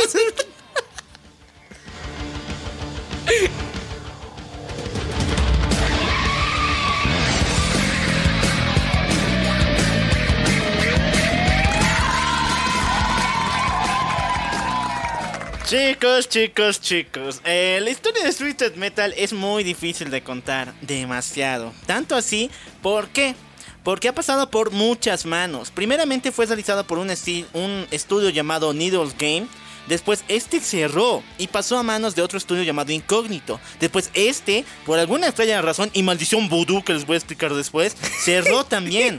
Entonces, pasó recién a manos de PlayStation 3 como juego oficial, así que por tres estudios la historia ha girado alrededor. Por lo tanto, no hay una historia continuada ni tampoco una historia lineal que contar. Sin embargo, la venganza del troll como siempre va a contar la historia como pensamos que pudo haber sido. Sí, chicos. Y lastimosamente no hay una historia completa, sino más bien por tres universos diferentes. El universo clásico, el universo Black y el universo 2012. Y nosotros vamos a contarles tres. Chepi. Eso, perros. Así Tampoco son tan largos, pero más o menos. Pero va a estar interesante, así que pónganse cómodos, que esta wea empieza ahora. Bueno muchachos, toda esta historia comienza con un hombre llamado Calypso, el cual tenía una esposa y trabajaba en el taller mecánico de una especie de feria donde tenían una, un ruedo donde se realizaban horribles competencias de autodemolición.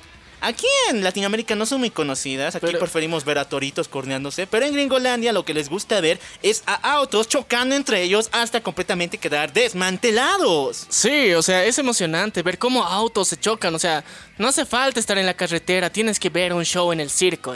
Bueno, estos aparte se llaman rodeos de demolición, se llaman derbis de demolición. Y bueno, nuestro querido protagonista Calypso trabajaba aquí. Pero él poco a poco había descubierto que tenía unos, unas manías psicópatas muy muy feas. Y una de estas era buscar animales atropellados en medio de la carretera. Él, se los llevaba a su casita, ahí los disecaba, les hacía la taxodermia. la taxodermia, ¿verdad? sí, taxodermia. La taxodermia. Y los volvía en animales para su colección. Disecados. Sin embargo, un día estaba conduciendo en medio de la autopista junto con su hermanita, la más menor. Y cuando él encontró una serpiente atropellada, la cual le encantó, él salió de aquí. Sin embargo, cuando puso freno al auto, sus frenos no habían reaccionado y él salió afuera de este. Entonces el auto poco a poco empezó a moverse hasta estrellarse contra una pared. Y de esta forma su hermanita falleció en este horrible, horrible accidente. Fue tanto el dolor y sufrimiento que sentía Calypso que hizo lo que cualquier persona humana podía hacer en esa situación. Cualquier persona normal. En vez de superarlo con fuerza emocional. con alcohol y drogas. en vez de superarse, superar esto con madurez, hubiera hecho lo que hizo. Fue convocar al pinche diablo para volver a traer a su hermanita. Sí, bien maduro este hombre. Lo que pasó es que cuando abrió un portal hacia el infierno para poder convocar a un demonio que le ayude, este portal lo absorbió y llevó a Calypso a ni más ni menos que el infierno. Y chicos, el infierno no es lo que parece. Según el universo de Twisted Metal, el pinche infierno es un derbe de demolición gigante, donde todos los demonios están conectados a autos y no tienen piernas. Sus piernas son autos en sí. Llantas, llantas. Llantas. Y uno de estos, el rey de los demonios, que no es Satanás, pero se parece mucho a él, se llama Minion. ¿Qué? ¿Qué? Illumination Studio nos va a demandar por eso, mira. Banana, banana, banana. No, no los Minions, chicos. Debería. Minion no es una palabra que se le inventó Illumination y tampoco es lo de Gru. No, chicos. Minion es una palabra que significa chiquito y viene de una, la escritora de Frankenstein. Escribió, escribió este tipo de personas que solamente existen para ser eh, como una especie de emulador del ser humano. Te llaman Minions. Sí, es como, ¿qué se llamaba? E- Esa mamada que hacía Dross supuestamente que no... Que, que- Homúnculo. un- como un Homúnculo, homúnculo, o sea, es un homúnculo pero técnicamente humano, que técnicamente tampoco es... eh, ¿cómo, cómo- qué se llamaba? No es un Igor tampoco, Sí, o sea, no es un- Igor, pero técnicamente es, es inferior a un Igor, pero tampoco es un homúnculo, entonces es raro. Pero ese es un minion. Sí, no, no es el eh, amarillo. banana, no, banana, es el amarillo, chicos. Lo que pasa es que el jefe de los demonios se llamaba Minion. Y este demonio. Y, y te decía, la pepera con la papaya. Estamos música de rock para. la pepera con la papaya. Ya, eh, chicos, lo que pasa es que Minion está conectado a un, tran- un tanque de destrucción masiva que contiene una especie de. eh, de residuo nuclear que puede lanzar explosiones atómicas. Eh, por eso él es el rey del infierno y puede conceder cualquier deseo posible. Así que Calypso se acerca a Minion y le dice, oye, como tú eres tan poderoso, tráeme de vuelta a mi hermana. Pero Minion es un ser de destrucción, así que le dice, hagamos un trato. La pepera con la papaya. Hagamos un trato, güey. Banana. Yo te traeré a tu hermana. Siempre y cuando tú me traigas miles y miles de arm- almas. Pero no, tú no tienes que matarlas. Ellas mismas se tienen que ofrecer al mal. ¿Cómo se ofrecen ellas mismas al mal? O sea, ellas tienen que entregarse a sus bajos instintos y Comer banana. Hacer un trato contigo por un deseo. Tú vas a ser mi avatar en la tierra. Y cuando llegues allá, vas a tener mis poderes de poder conceder cualquier deseo. Entonces, lo que vas a hacer es hacer un super concurso, lo que tú quieras. Y ahí los ganadores van a recibir sus deseos, pero al mismo tiempo serán castigados. Y me darán su alma cuando se muera. Ok, entonces el trato para traer a tu hermanita es armar un megaventazo, el reventón más grande de la tierra. Y el ganador venderá su alma al mismísimo Satanás. Ah, minion, Minion. Ah, sí, sí. Ah, al papaya. bueno, cualquier evento hubiera sido, no sé, la lotería o eh, una venta de garage, no sé. Pero no, lo que quería Calypso en su interior cuando volvió a la Tierra era ganar ese puesto que su jefe nunca le había dado, que era el conductor del derby de demolición. Y cuando estuvo ahí, dijo, no, yo quiero hacer mi derby de demolición, pero el más grande de todo, el universo. Y así lo hizo. En los años 30 se creó el Twisted Metal, una competencia clandestina para cualquier persona, pero más enfocada en los lunáticos que quisieran ganar cualquier deseo, por más imposible que sea. ¿Y cuál era el único reto? Tenías que matar a tus contrincantes. El último auto en sobrevivir se llevará todo. Es como carrera a muerte, Sepe. pero en un circo. Ah, bueno, En un circuito cerrado. y lo peor es, no, tampoco es un circuito cerrado porque te cuento de que eh, este Calipso rodeó a toda la ciudad de Los Ángeles en una noche, en la del twist, primer Twisted Metal. Y aquí hizo que la- los mismos autos de demolición aplastaran calles, personas, edificios, todo lo que les dieran gana para matarse los unos contra los otros. Y los civiles no tenían nada más que correr por sus pobres vidas. Corran, perros. Y mientras más almas, más poder para Minion, güey.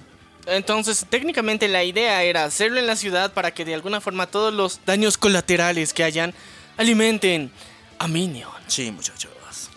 Y así fue. Y de hecho, el primer ganador del primer Twisted Metal pidió un deseo muy, muy... eh, no sé si decirlo cuestionable, pero así es más o menos. O sea, Calypso es el rey del troleo. Por más deseo chido que tú pidas, te va a encontrar la forma de que te mueras después de tomarlo.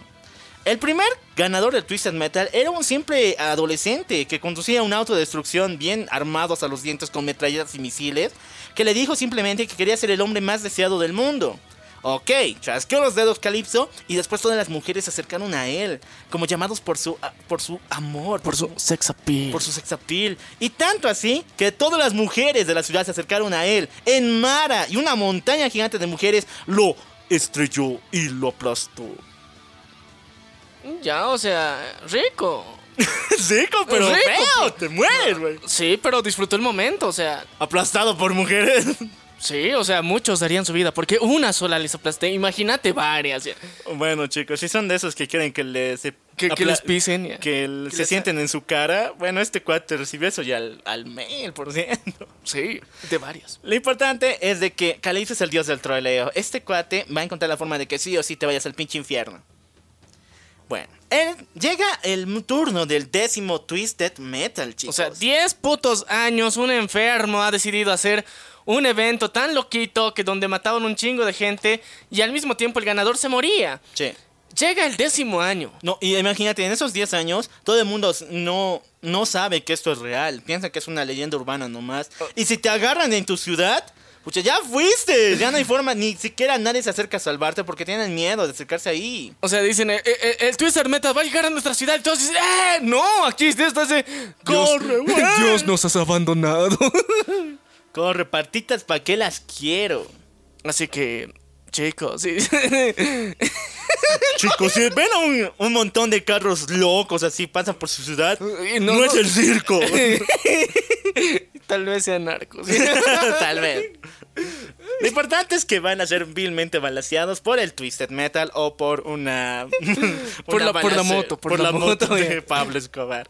Lo importante es de que por fin la policía toma a cartas en el asunto. Un oficial de policía conocido como Carl Roberts es el protagonista del primer Twisted Metal, el cual tiene armado su patrulla con metralletas y misiles para participar y poner un fin a esta competencia. Bien pendejo, ¿no? Ya. Voy a poner fin uniéndome. O sea, él, él tiene pues, o sea, la idea de que no existe el Twisted Metal. Quiere revelarlo a todo el mundo y después destruirlo. Y su deseo es parar esto y poner un, un mundo en paz. Un mundo donde no haya violencia, güey. Con violencia. Con violencia. a ver, antes de continuar tengo que decirles una cosita. Twisted Metal 1 tiene sus finales en live action. Eso fue muy raro para la PlayStation 1 porque esa madre no aguantaba casi nada. Le metes el... ¿Cuál está? El Diablo 1, que es para PC y que funca normal, y esa cosa explota. Pero mágicamente, por un trato satánico. Satánico. El Tiene Twisted finales Metal. en live action. Sí. Entonces, por eso sabemos esta historia. Así que ahorita les voy a contar las historias de esos personajes y sus finales. Yo sé que suena un poquito raro, pero podemos tomar que, que el final de Car es el único canónico que existe, porque los demás son raros. Sin embargo, les voy a decir cuáles de esos, por favor, acuérdense para unir los hilos, porque esta madre sí es muy eh, contradictoria. Y es como Tekken, cada un personaje tiene su propio final. ¿Ya? Ok. Ok, vamos con el final de Car. Car gana el Twisted Metal, mata a todos sus contrincantes. Antes de continuar, por favor, eh, les tengo que decir que el Twisted Metal se gana en 8 competencias, donde sí o sí tienes que matar a los demás. Son los mismos personajes de todo el cast, pero en modalidad cada vez más difícil. O sea, los tienes que matar ocho veces. A todos igual, pero igual. Y ganas recién en la modalidad más difícil. Y sí, y así es como recién avanzas a la final de tu personaje. En el caso de Carr, él se acerca a Calypso con un arma y le apunta y le dice que quiere que se detenga el Twisted Metal. Pero aquí es donde su deseo le arruina todo. Porque dice, quiero un mundo en paz, donde no exista la violencia. Ok, dice el Calypso, bien hecho hermano. Chasquea los dedos y lo manda a Carr al espacio. un mundo en paz, güey, un mundo sin violencia, el espacio. Bueno, un mundo sin violencia en el espacio, como decir. Y Calypso se ríe en la tierra diciéndole, "Ja, tal vez hubieras pedido también un mundo con aire o no. ¡Ah, perro! Ya. Se mamó, ya. Así que sí, nuestro protagonista está ahora mm, no muerto, pero está flotando en el espacio por los siglos de los siglos. O sea, técnicamente sí está muerto. Pero sí, ya. Ok, seguimos con Charlie, muchachos. De este personaje, su final no es muy interesante, pero les voy a decir que este personaje hay que tenerlo siempre en la cabecita porque tiene mucho que ver con el cambio de universo entre este universo clásico con el universo Black y con el universo del 2012. Así que acuérdense, este es un pilar importante.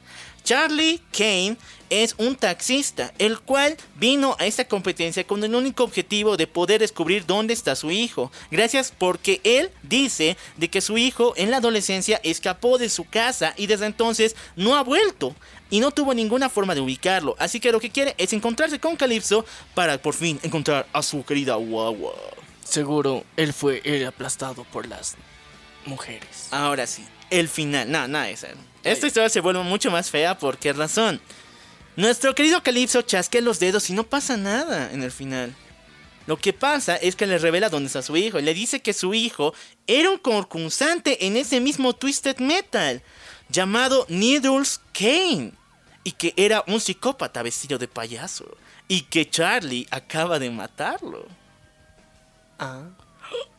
Para más dolor y sufrimiento, como la Rosa de Guadalupe, le dice, no, tú devuélveme a mi hijito, devuélveme a mi querido hijo. Entonces, nuestro querido Calypso le dice, te devolveré a tu hijo si es que haces un trato conmigo y conduces mi auto, el Black 2, que es un tanque de mediado, bueno, de buen tamaño, lleno de armas y acorazado, con el único objetivo de demoler cualquier ciudad del país cualquier lugar y hacer el caos y la destrucción. Y solamente conduciendo a esa madre 5 años, te voy a devolver a tu hijo. Ya. Así que aquí se arman los business. Ya, ok. Técnicamente es un trato con el diablo. Ok, pero qué sorpresa de que el concursante tercero que tenemos es Needles Kane. O sea, el hijo y el padre están en la competencia. Ya, ahora sí, si es que juegas con el hijo, No hay ninguna conexión con el padre. el que quiere ya. A ver, les cuento. Needles Kane es solamente un loco que escapó de un psiquiátrico que se vestía de payaso y mataba a cuantas personas encontrara. Niños, mujeres, hombres, cualquier cosa que cruzabas con su camino, él lo hacía. Sin embargo, tenía un procedimiento horrible porque Needles Kane usaba un camión de helados para cometer sus asesinatos. Y los niños cuando iban por el ladito, pues todo bien feliz, sus campanitas, ¿no? Con la marcha de la muerte. Los niños venían a por los helados y él los secuestraba y los mataba adentro. Y los mantenía en sus eh, refrigeradores. Puta, ¿no? ¿Qué? Qué psicópata, bro. Ahora, él participó, escuchen todo esto.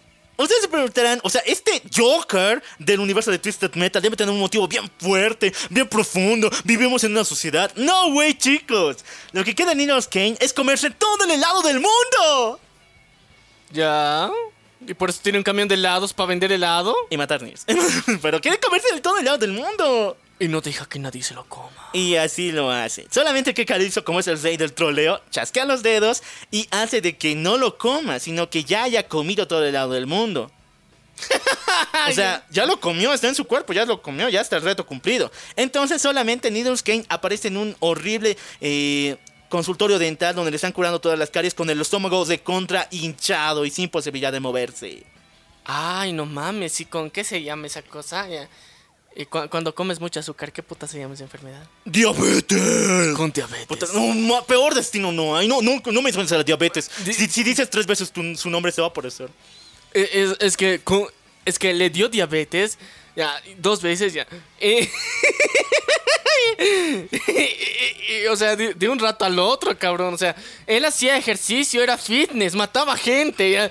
Pero, pero, o sea, cuando se comió todo el lado del mundo y no lo disfrutó, le dio diabetes de golpe. Ok, muy random. No le den mucha bola, pero sí, es el hijo de eh, nuestro querido Charlie. Pero de todas formas van a cambiar la situación. Porque en el mismo Twisted Metal 1 nos rompen toda esta teoría que teníamos hasta ahorita. Lo que os he contado. ¿Por qué? No sé qué pedo con estos cuates, pero nos cuentan de que existe un ser llamado Mr. Ash, que es un ser solamente oscuro como su piel fuera de carbón y solamente sus ojos son blancos, que es representante de los altos señores demonios. Y nos dice de que nuestro querido Calypso no tiene los poderes de Minion, sino más bien tiene los poderes de su padre, el cual se llamaba Black. Qué original, ya. Black. Ya, ok, entonces técnicamente Calypso no le dieron los poderes que, que técnicamente eran de Minion, le dieron de Black. Pero es solamente su teoría, o sea. Ya, sí. según él, según él. Sí, según él. Solo, bueno, no tengo que decirles que esta historia es muy eh, Rara. rara y siempre se autocuestiona a sí misma, pero por lo menos tengo que mencionar ese personaje que es el más característico y tiene un auto bien guaso en la historia. Ok, ahora sí, de aquí parte la historia en serio, en serio. Twisted Metal 2. War Tour. Chicos, igual para PlayStation 1, pero si como se dan de cuenta de que grabar finales live action, güey, cuesta plata. ¡Cuesta plata! Y casi explota esa mierda. Y casi explota la mierda. Así que vamos a hacer los finales, pero en dibujitos animados. Sí, para que sea más chido, para la chaviza. Para la chaviza, muchachos. Vamos a empezar con un super personaje llamado Axel, muchachos. Axel era un jovencito que su padre estaba completamente loco con la tecnología. Tanto así que desde niño lo educó para poder meter sus brazos dentro de dos llantas y de esta forma crearlo para crear un androide que pueda participar en un Twisted Metal. O sea, el cyborg de este universo. El cyborg es un universo. Y aparte es negro también. sí. Pero lo que pasa es que cuando juegas con Axel, todo el mundo es todo esto es sufrimiento y dolor, chicos. Porque todo el rato dicen, ah, ves brazos, ah, mi pierna, ah, esto. O sea, todo el tiempo le, le duele a él, pero técnicamente es un auto. Es un, es un auto. Ya. Lo importante es que cuando llega con Calypso, su deseo es uno de los más poéticos. O sea, qué poético, hermano. Que es, quiero el valor para enfrentarme contra el hombre que me hizo esto. Mi padre. Ya. Y así le da a nuestro querido Calypso troleador. Lo que pasa es de que nuestro Axel amaba a su padre. O sea, después de hacerle tanto sufrimiento, dolor y meterlo en esa madre, en esas dos llantas y volverlo en su perra de guerra. Nuestro querido Axel Sí, lo amaba. lo amaba de todas formas. Y así, con todo su armamento incluido, se acerca con su padre. Y en lugar de matarlo, darle todo lo que realmente se merecía este maldito, se arranca los brazos de las máquinas y las piernas también. Y ahí, tirado en el suelo, procede a decir, padre, yo te perdono. ¿Y se muere? No. Su padre le patea en la cara y lo deja inconsciente. Y después dice, jaja, qué genial, has vuelto. Creo que voy a implementar nuevas mecánicas en ti. Ah. no, pero ¿por qué? Pero qué. Calypso le dio el valor, pero no le dio la situación, o sea, la, la circunstancia, lo que iba a pasar. No, o sea, su padre está bien pinche enfermo y por eso aparece en el siguiente Twisted Metal. ya. Sí, de hecho. Eh, Sigamos todavía y nos encontramos con nuestra querida Jamie Roberts, que es la protagonista del segundo Twisted Metal, quien es ni más ni menos que la hermana de Carl Roberts, el policía que fue lanzado al espacio en el anterior, ¿te acuerdas? Puta, eh, eh, es que le intentó localizar, le llamó y era de, no hay señal, qué raro, ¿no?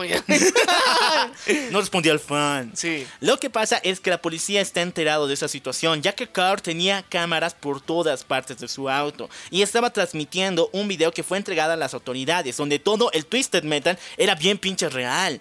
Y la policía, al mismo estilo americano, dice, "Eh, no, güey, ahora vamos a llamar al, Pentágono y vamos a mandar nomás el video. No, no, no es real, ¿no? Pero todos vamos a mandar. Ya, o sea, hech- hechos a los maricas dijeron, no, est- esta mierda es demasiado fuerte para que sea real, nosotros policías nomás somos. Sí, pues. Que, que se encarguen los capos. Sí, que se carguen nomás ellos. No debe ser real, aunque ya hemos visto el video. Lo que pasa es que Jamie se harta de ocultar esto y quiere saber dónde está su hermano. Así que junto con sus hermanos policías y unos cuantos, cuatecitos, arman la patrulla para que sea el nuevo Outlaw 2. Así se llama este auto. Y participa en el Twisted Metal para encontrar a su hermano. ¿Cuál es su deseo? Pues eso, encontrar a su hermano. Y Calypso, al chasquear los dedos, ¡segunda persona del espacio! Uh, qué pelotudo. Pero no sabíamos dónde estaba. pues. Güey, ahora ya sabe. El deseo más feo, más feo que pueda decir, le pertenece a Ken Masters, chicos. Eh, Ken Masters, no se confundan con el Street Fighter, o sea, solamente es los mismos nombres, pero no es el mismo. Y de hecho es una copia de, de Mortal Kombat, eh, Luke Cage. eh, lo- eh, Es, el Luke Cage, pero con el nombre de un cuate de Street Fighter. Sí. Pero dentro del universo De de, Twisted de Metal. Twisted Metal, ya. Ya es los tres unidos en uno. Este cuate era un actor que quería ser famoso. Su auto se llamaba el Spectre y tenía un modo fantasma, güey. Podía atravesar paredes. Ya. O sea, era un científico actor, más o menos. Pero lo que quería era sí o sí convertirse en el rostro más popular de todo el mundo. Y así lo hace. Así que Calypso, cuando cumple su deseo, estira su cara y con ella cubre el mundo. ¿Qué? O sea, él quería ser el rostro más reconocido en todo el mundo. Y ahora que vamos a ver sus rostros todos los días, pues el más reconocido. Pero si lo extiende sobre el mundo, no tiene chiste, porque nadie lo ve desde el mundo, vea. Todos podemos verlo. O sea, es está cubriendo el, el mundo, como el cielo. ¿El cielo o la luna? O sea. Es que mira, ti- tienes que ser coherente. A ver. Si cubres el mundo, nosotros estamos bajo. O sea, en el mundo desde abajo, desde abajo no vemos un choto. Ya, el cielo. Ya, cubre el cielo. Ya, cubre el cielo. Así que ahora sí puedes gritar. ¡Ah! Qué horrible sujeto. Bueno, chicos, tienen que ser más conscientes con sus deseos. De hecho, el siguiente también es bien estúpido. Hablamos de nuestra querida Amanda. Amanda solamente tiene una un solo gusto un solo amor, que es la velocidad. Así que cuando gana el Twisted Metal le pide a Calypso el auto más veloz de todos los tiempos. Y Calypso hace de que su propio auto pueda navegar a la velocidad de la luz. Y cuando Amanda está uniéndose a la Speed Force como Flash, no puede detenerse y llega hasta la época de los dinosaurios. Viaja en el tiempo por estar a la velocidad de luz. Y entonces un dinosaurio llega y la aplasta.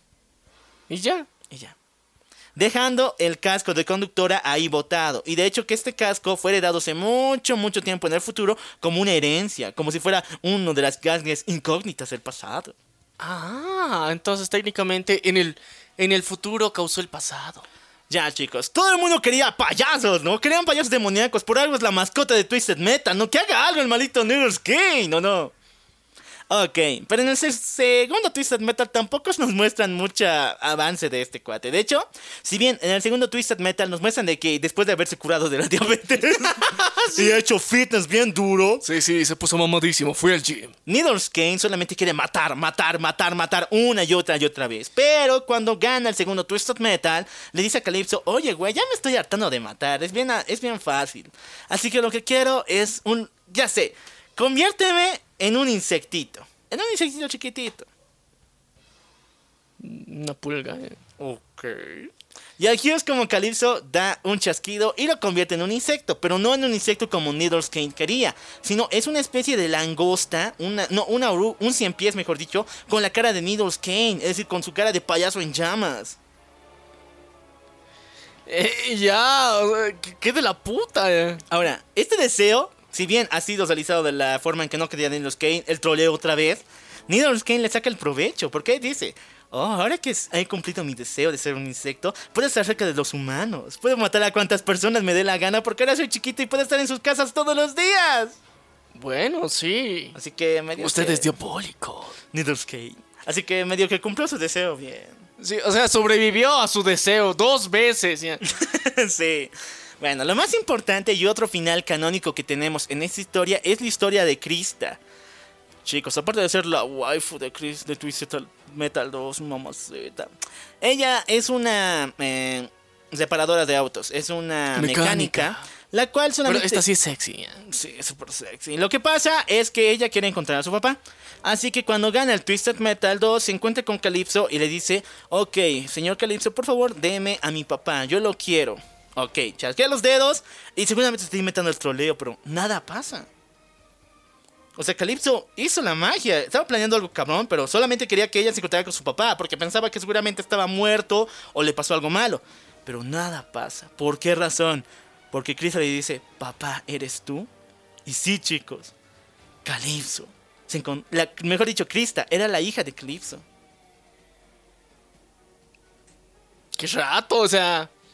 A ver, les había contado que Calypso tenía familia. Sí. Y tenía una hermana menor, ¿no? Y todo esto lo hizo por su hermana. El detalle es de que él tenía problemas psicológicos y todo eso. Bueno, tenía una familia y su hija es Krista desde aquel entonces. Y cuando se unió al Twisted Metal, a Minion y a todos sus planes demoníacos, pues la dejó abandonada por mucho tiempo. Así que ella pasó día y noche buscando información y aquí viene lo más importante, se unió a los federales y a la policía buscando información de quién era su padre hasta descubrir que era el mismo Calypso. Entonces se unió al Twisted Metal, pero cuando se unió a los federales, al gobierno de Estados Unidos, pinche gobierno, estos malditos le pusieron una bomba en su interior. Y cuando Krista se unió con Calypso, dándose el abrazo de fraternidad de que por fin padre e hija estaban juntos, pues la bomba Capo. explotó. Ya, técnicamente ya no tenemos al gerente. no, o sea, él sobrevive con sus poderes demoníacos, pero está muy seriamente herido. Y aún así, está más que dolido porque ahora ha perdido a la única persona que le queda en su vida. Bueno, le quedaba en su vida. Y no sabía. Sí, muchachos. Soy hija. Aquí vamos a hacer un salto temporal, pero de los más fuertes, muchachos. ¿Por qué razón? Porque no, esta historia no continúa en Twisted Metal 3, en el 4 y en todos los que salió después sino nos vamos casi al año 2010, donde salió una versión para PSP que continuaba esta historia llamado eh, Twisted Metal Hank Ong. Y aquí nos muestran los finales que pasaron después de que el Twisted Metal 2 terminó. Así que, nuestros queridos Pacos, hablamos de Jamie Roberts y Carl Roberts, los que fueron lanzados al espacio, güey. ¿Sí siguen vivos? Te cuento que cuando Jamie llegó al espacio, ahí encontró a Carl todavía vivo en su auto. Así que lo jaló junto con ella, le hizo entrar a su auto. Y ahí Carl le dijo, wow, Jamie, me salvaste, pero estamos en el espacio, ¿qué vamos a hacer? No podemos sobrevivir aquí. Tranquilo, hermanito, tengo planes. Y te cuento de que Jamie, en ese momento del Twisted Metal 2, ya había planeado esta situación, ya estaba pensando en lo peor. Así que le pidió ayuda al FBI y a todo el gobierno para que equiparan el auto de ella como una nave espacial, como un cohete. Y así se arman unos propulsores con los cuales pueden volver al planeta Tierra a por venganza. Ya, esa no me la esperaba ya. Uta, ah. Uta, los, los del FBI, los federales. Y sí, chicos, este es el final eh, canónico de Twisted Metal Hangcom. ¿Por qué razón? Tanto Jamie como nuestro querido Carl viajan de vuelta a nuestro planeta y aquí participan en el nuevo Twisted Metal que está montando esta versión corrupta y completamente malvada de Calypso. Y al final, cuando ganan, y como Calypso está bien debilitado por la pinche bomba, con un balazo lo mandan para la otra esquina. Y ya nos quedamos sin jefecito otra vez. Sí, chicos, el mundo ha sido liberado por gracias a los Pacos. ¡Vivan los Pacos! Sí. Ok, ¿qué pasó con Axel? Si juegas la ruta de Axel, pasan cosas más feas. ¿Te acuerdas de este cuate del cyborg de Sí, Twisted sí, sí, Metal? sí, que su padre era un enfermo, ya.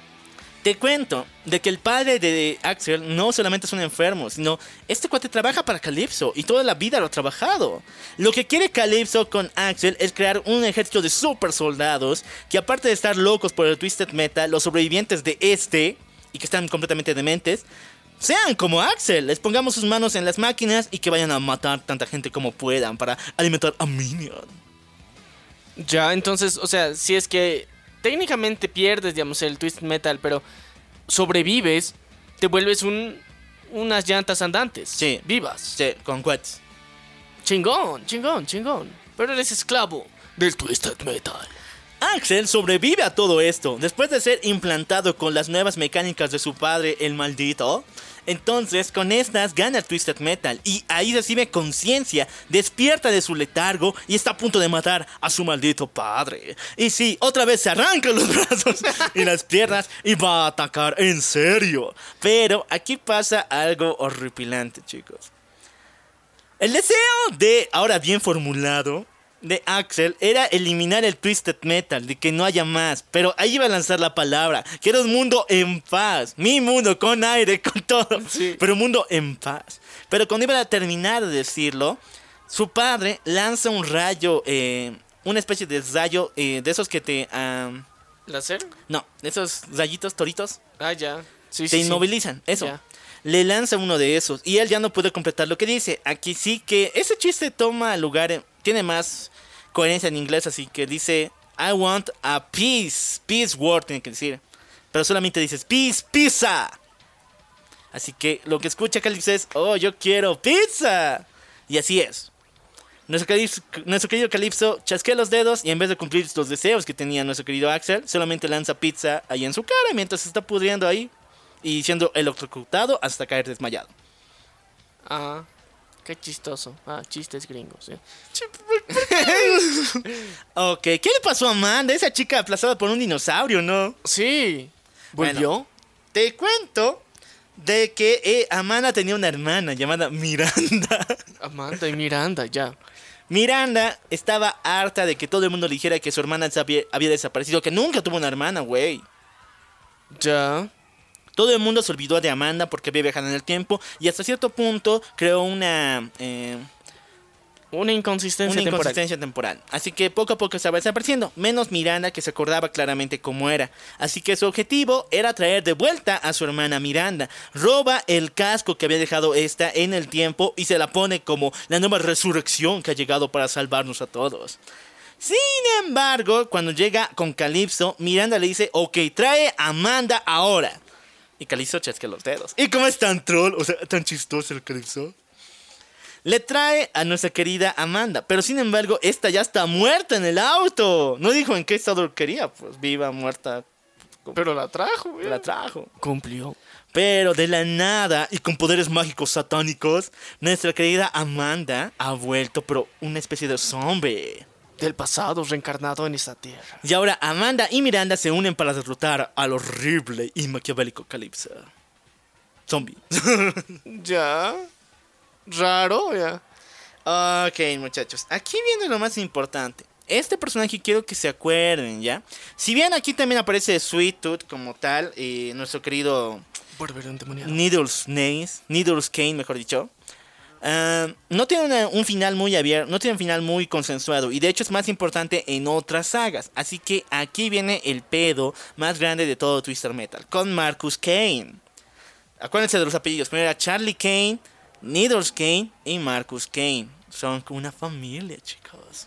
Lo que pasa con Marcus es que él es un hombre muy pobre, que solamente vive en su auto. Y de que quiere, está 100% seguro de que este mundo de violencia, donde el Twisted Metal es real, es un sueño, güey. O sea, ¿cómo va a existir algo así tan feo? Sí, tan enfermo no puede estar el mundo. No, no, Diosito no permitiría. Entonces, su deseo es ese, de que Calypso lo despierte. Y si es el único final bonito de Twisted Metal, ¿por qué razón? Una vez que gana Marcus, él despierta en una sala de urgencias, donde es op- operado por eh, nuestra querida, por una par de doctoras. Sin embargo, el resto de personas que están a su alrededor son los otros concursantes del, eh, del Twisted Metal Hack On. Todos ellos. Entonces todo esto era un pinche sueño. ¿O no? Solamente quiero que se acuerden de Marcus y de su sueño raro, ¿ya? Nada más. ¿De, de qué despertó? De que despertó. Ya. Ok, vamos con algo muy genial, chicos. Minion, porque Minion participa en esa competencia.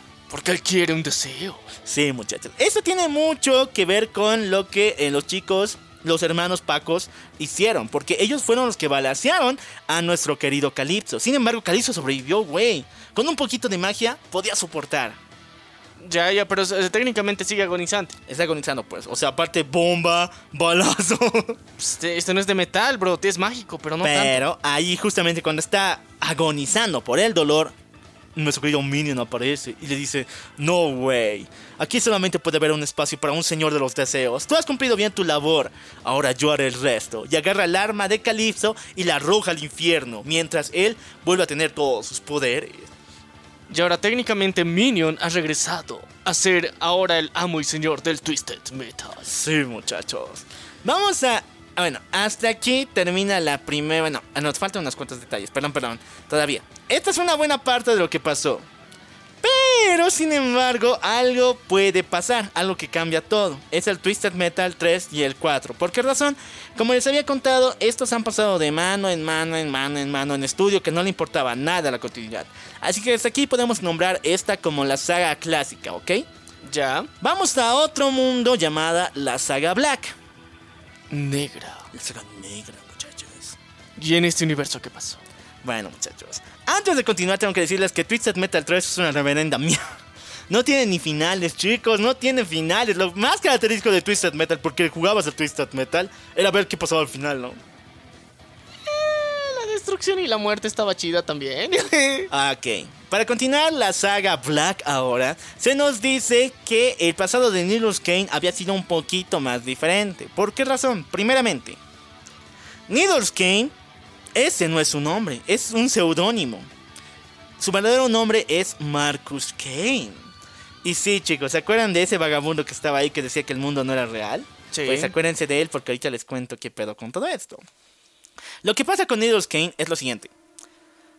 Él era muy chiquito. Y de hecho soñaba todos los días con participar en el Twisted Metal porque lo había visto por primera vez.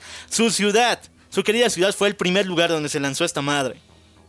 Y él sobrevivió a eso. Y no, no quedó traumado, quedó encantado de toda esta madre, de todo el sufrimiento y dolor. Así que cada vez que participaba en el Twisted Metal, porque desde el tercero él lo hizo, pero siempre perdía, se quemaba la cabeza con gasolina para tener una especie de aspecto en llamas, junto con su máscara de payaso. Ok, entonces él a propósito se quemaba. Sí, por eso tiene la cabeza en llamas. Ya, ok. Tú preguntarás cómo el fuego no avanza y te quema toda la piel. Yo no sé. no, Yo no sé, pero él lo hace ya. Sí, así lo hace, así de cabrón. Ok. ¿Y qué pasa aquí, muchachos? Lo que sucede es que en el Twisted Metal 4, él cumple su cometido. Está harto de participar en tantos Twisted Metal y no ganar. que un día se arma con toda su pandilla, que son los payasos, una especie de culto a Nether's Kane, y asaltan a Calypso en su edificio, porque él tiene un edificio súper elegante, súper grande, donde él es el, magna- el magnate, güey. Ya, donde hace la administración Mis- para el Twisted Metal Sí. del siguiente año. eh. Ahí los payasos asaltan y Needles Kane lo arroja desde su edificio mandándolo a la nada. Y ahí es donde descubre de que nuestro querido Calypso manejaba todos sus poderes desde un anillo extraño que le había dado Minion. Y antes de arrojarlo, Needles Kane le roba ese anillo. Y ahora él es el amo y señor de Twisted Metal. Eh, sí, chicos. Ese Twisted Metal tenía que ser loco, ¿no? Locochón y súper fuera de onda. Tan loco es que traen a nuevos competidores como Rob Zombie. Traído desde los conciertos más sangrientos de Europa. Sí, chicos. Rob Zombie, el cantante, el solista. Y creo que en una banda, ¿no? Rob Zombie. está aquí como concursante, chicos. Pero lo más importante es de que en este juego, por primera vez en la historia de Twisted Metal, puedes elegir a Calypso como tu conductor, güey. Puta, no mames. Ahora, quieres regresar para tomar de vuelta El poder. poder. Y ha secuestrado una ojiva nuclear, una bomba atómica detrás de su auto para poder completarlo. Y de hecho, eso es lo más genial, conducir en su auto, porque hay un cierto límite donde te tienes una especie de eh, restricción de choque. Si chocas tantas veces, la ojiva explota y mata a todos a tu alrededor. Ah, puta, entonces es como, como en GTA. Sí, chicos, así de genial es este conductor. Ok.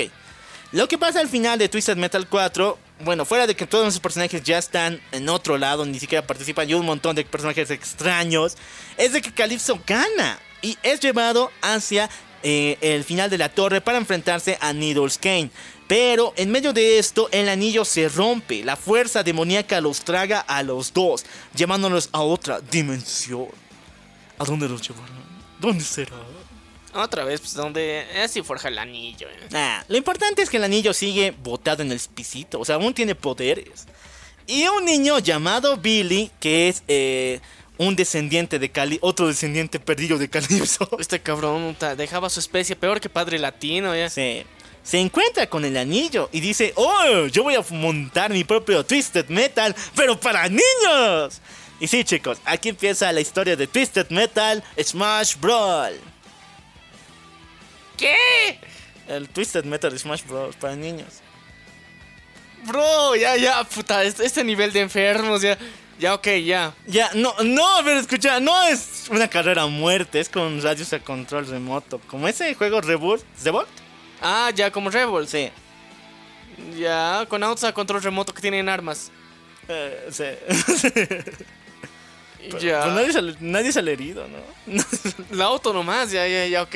ya, ¿qué es lo más importante de este juego? Que sí, es bien spin-off, es bien alejado de la franquicia. Que aquí conocemos a nuestro querido Jackie. Jackie es el hijo, hijo, escuchen, de eh, nuestro Ken Masters. ¿Te acuerdas de ese muchacho que estiraba su cara a todo el mundo? Sí. Bueno. Tenía un hijo, ya. Tardaron más de dos años en quitarlo del cielo entero y quemarlo prácticamente. Ya. O sea, la gente no puede vivir sin sol, o sea, tenemos una cara y... Ya, ya, ya, ya. Quitan esa jeta de, de- del cielo. Entonces, desde entonces, todos sus familiares, todas las personas que estaban relacionados con él, fueron vilmente casados uno tras otro, porque todo el mundo odiaba a esa cara y de que le estaba causando tantos problemas. Así que Jackie pasó todo el tiempo encerrado en una especie de traje de fantasma toda su vida. Como Chester, como el papá de Chester. Ya, como el papá de Chester de Padrinos Mágicos. Cuando Jackie gana el Twisted Metal Smash Brawl, le pide a eh, Billy que le dé el lo único que le queda, dónde está su papá. Y ahí es cuando Billy dice, lo siento, no pude encontrar a tu papá, pero tenía esto. Le da una especie de relicario que tiene una chavecita. Y cuando nuestro querido Jackie va a buscar esto, encuentra ni más ni menos que el espectro real, el auto de su papá. Ya. Y con esto se arma y se va por una mejor vida. Por fin ya puede quitarse la sábana y ser una persona libre. ¿Por qué? Porque ya tiene el espectro, ya tiene el valor para vivir, porque ya... O sea, si alguien le dice, tú eres el hijo de ese maldito, te va a pegar, pues a balazo limpio ya está. Pero con el auto, pues, o sea, no puedes ir por un callejón con el, con el auto y decir, a ver, provócame. Bueno, tampoco va a ir para provocarse.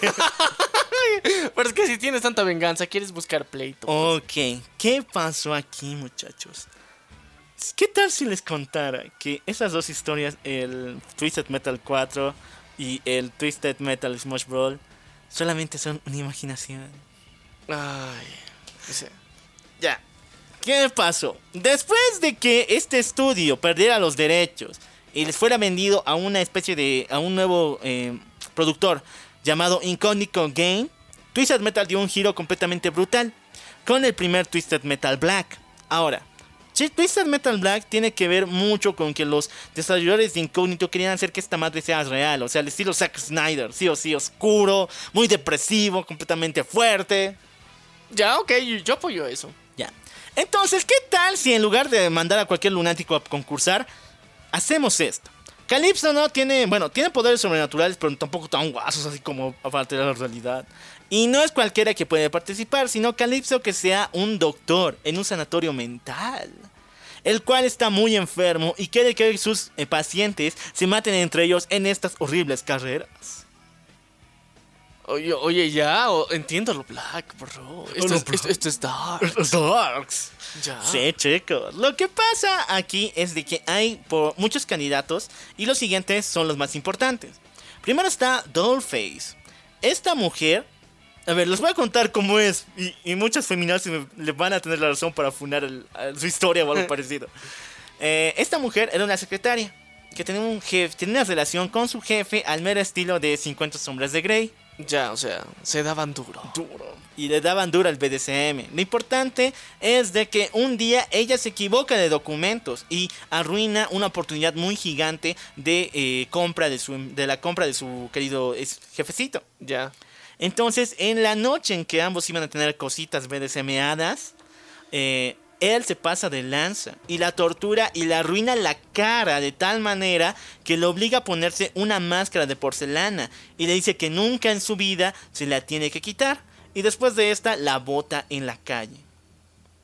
Ya, y la otra por vergüenza y porque técnicamente su cara está jodida, pues, se mantiene con la mascarita. Sí, y terminó completamente loca y lunática y se volvió una asesina. Así que fue mandada a ese sanatorio donde Calypso le cumplirá su gran deseo, que es vengarse de su pinche jefe, de su pinche novio.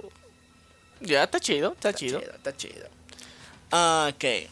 Ahora pasamos con la historia de eh, Mr. Green. Mr. Green es el líder de una banda de motociclistas llamados los Skulls, que son caníbales. Motociclistas, caníbales, ya. E- Eso me la compro. Sí, o sea, no, no mames, está, está bueno. Lo que pasa es que Mr. Green no era toda su vida así. Tampoco era tan loco. Lo importante es de que es un veterano de Vietnam. Y en esta guerra cayó en un pozo de esos donde que se usaban como cárceles. Y su, la persona que lo cuidaba lo obligó a quedarse ahí por meses. Y un día le lanzó a otro soldado americano que era su compañero. Entonces, en medio de esta, cuando él estaba más y más loco cada vez, se comió a su compañero. Y desde entonces desarrolló un gusto a la carne. Así que pasa todo esto y le pide a Calypso encontrar a ese mendigo vietnamita que lo puso en ese hoyo. Ya, ese es su deseo final. Ok. Sin embargo, cuando se encuentra con él, sencillamente se dice, o sea, lo mata, se lo come y dice, no, güey, yo siempre he estado loco, siempre me gustó la carne humana, así que voy a continuar con esta madre. No es que él me haya hecho así, yo siempre he sido así. Ah. Salió del closet. Caníbal. Del closet caníbal. Del closet caníbal. ok. Ahora, ya sé que quieren al Needles Kane, o sea, en el anterior era un dios, ¿no? Sí, era mamadísimo. Era mamotísimo. Aquí está más mamado todavía. Eh, aquí no creo que se haya ido por lo más realista. por. Porque no se podía, o sea, el, el fuego también en la cara. Sí, en la sea, cabeza. ¿cómo vas a hacer un- un- una cabellera de fuego constantemente y ser realista con eso? No se puede. Ya, lo que pudieron hacer es que Needles Kane ahora ya no se llama Needles Kane, se llama Sweet Tooth, por si acaso, ¿ya? Sweet Tooth. Como el barbero endemoniado. Sí, el barbero demoniado. Lo que importa es de que Sweet Tooth es un asesino en serie, ha matado a miles de personas y fue sentenciado a la silla eléctrica. Sin embargo, aquí el pastor que fue llamado hacia eh, su última palabra, darle la bendición, lo maldijo porque había matado a su hija y le dijo, horrible Sweet Tooth, vas a arder, todos los días vas a sentir las llamas del infierno en tu cabeza. Y por arte de magia, por un una maldición divina, ese mismo rato falla la silla eléctrica, lo cual hace que se incendie, incendie su cabeza entera y que esté en llamas. Y desde entonces él no puede apagarlas. Es como una especie de magia, maldición, lanzada desde el pinche infierno para que toda la vida viva con las llamas en la cabeza. El amaterasu del curita. Y sí, muchachos, lo que, need- lo que quiere Sweet Tooth es encontrar al pinche cura para Y- matarlo una vez. Y darle cuello. Y así, le da cuello. Pero no solamente le da ah, el cuello a él, sino cuando se encuentra con Calypso, también mata a Calypso. ¿Por qué? Porque él ha decidido de que... A ver, lo que te pasa es de que le pida a Calypso de que apague el fuego que está en su cabeza. Sin embargo, lo que pasa es lo siguiente, muchachos. Calypso sí lo hace, se apaga el fuego de la cabeza de Sweet Tooth. Pero él está tan demente y tan loco que lo siente todavía. Puede verlo. Así que mata a Calypso pensando de que él no hizo su trabajo. No cumplido. Y ahora él entiende al final de que toda su vida va a estar demente y toda su vida va a sentir eso. Porque ya no está en su cuerpo, pero sí en su mente. Ah. Ya, o sea, qué, qué loquito final, ya, pero ok. Ya, eso fue escrito por Zack Snyder. ya, ya. Ahora, chicos, este es el final más. Bueno, hay otro peor, creo. Sí, hay otro peor, me acordé. Este es uno de los más locos y más feos. Y es literal, muchachos.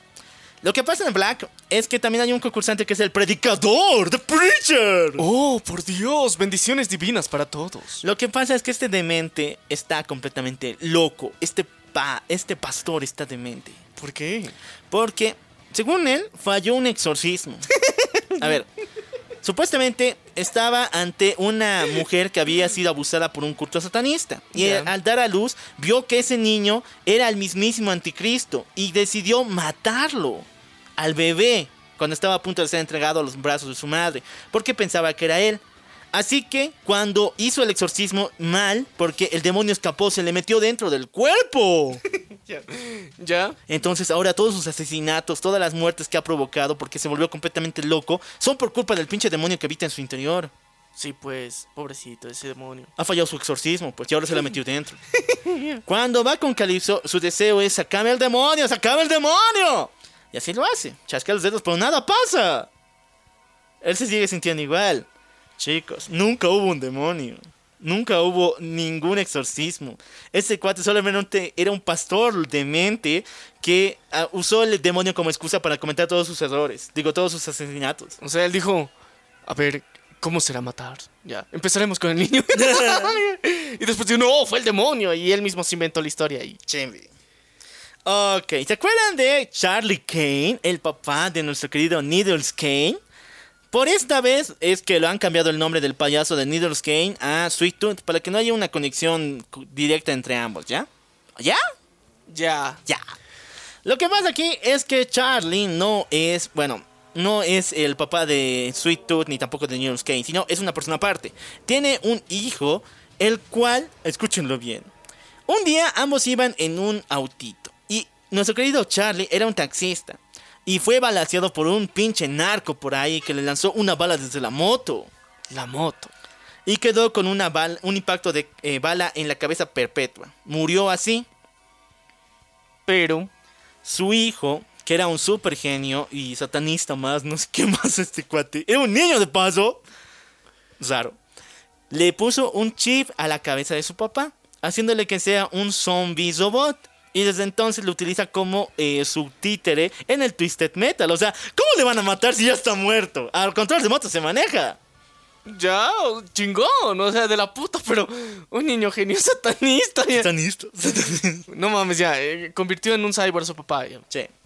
Y así le va bien. Y cuando ganas con este maldito niño que se llama igual Charlie, Charlie Kane, su deseo es que su papá vuelva con él. De que vuelva a ser como antes. Pero no lo dijo exactamente cuándo, porque tiene que decir yo con mi papá vivo, ¿no? Pero no.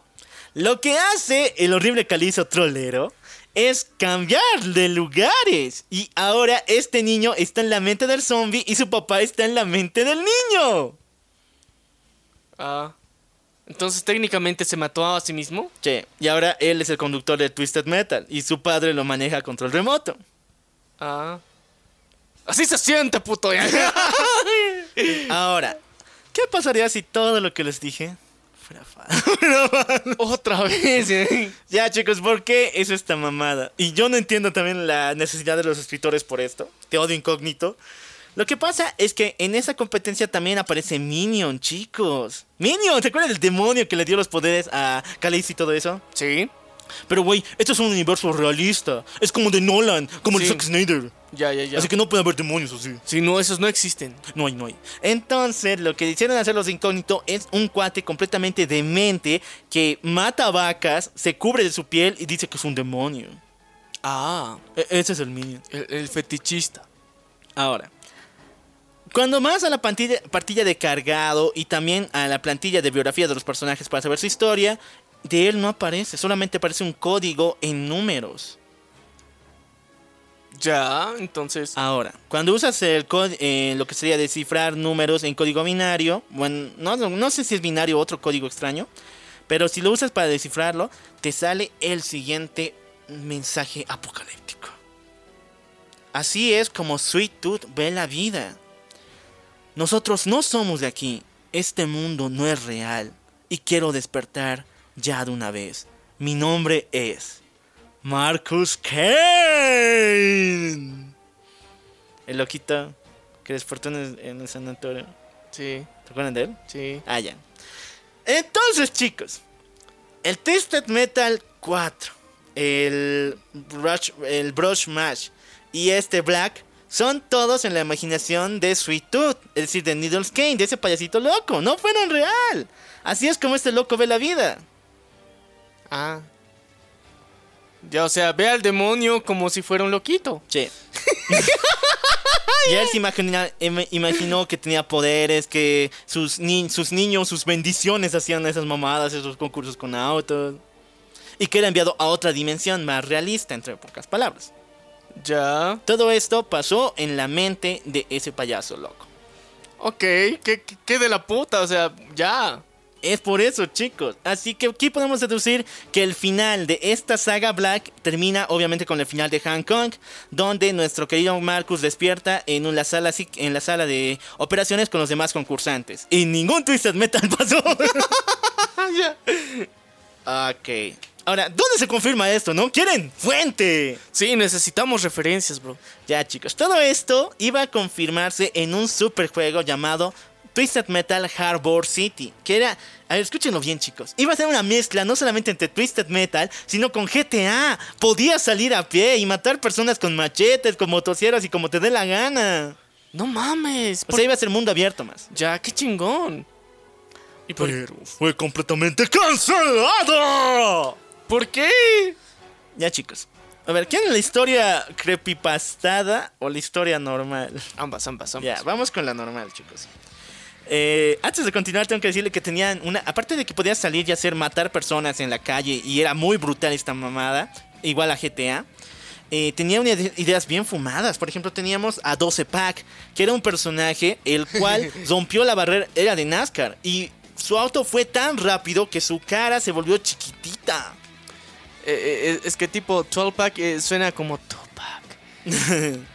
y 12, 12 Pack. por eso, pues 12-pack suena como una referencia a Tupac. ¿Y cómo murió Tupac?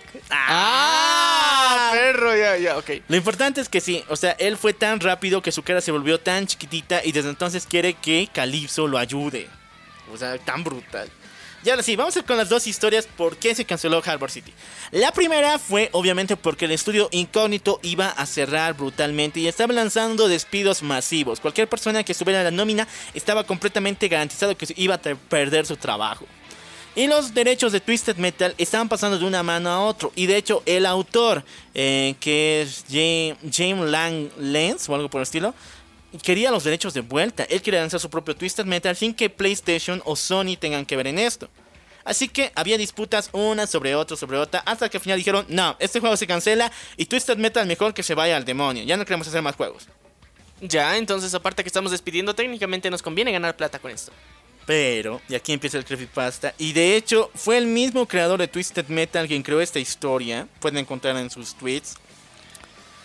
Esta historia agarra un tinte más feo, pero a ver, primero, esto no es real, pero lo dijo el tipo, así que no sé en qué, en O qué sea, estado ya, ya, ustedes, ustedes piensen lo que quieran pensar, pero este es el creepypasta.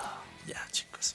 Lo que pasa con el creepypasta de Twisted Metal y por qué no hubo Hardware City es porque el- un día todo el equipo de operaciones, la mayoría de los que iban, estaban en lo que sería el crew de desarrollo, iban en un avión privado. Sin embargo, antes de llegar a su destino, este avión cayó, matando a todo el resto de eh, personas que trabajaban en el Twisted Metal Harbor City. El juego se encontraba codificado y necesitaba una clave, solo una, para poder ingresar y lanzarlo como tal. Entonces PlayStation decidió ponerle pausa al producto porque no tenían la contraseña y no había forma de cómo eh, decodificarla, ni siquiera hackearla.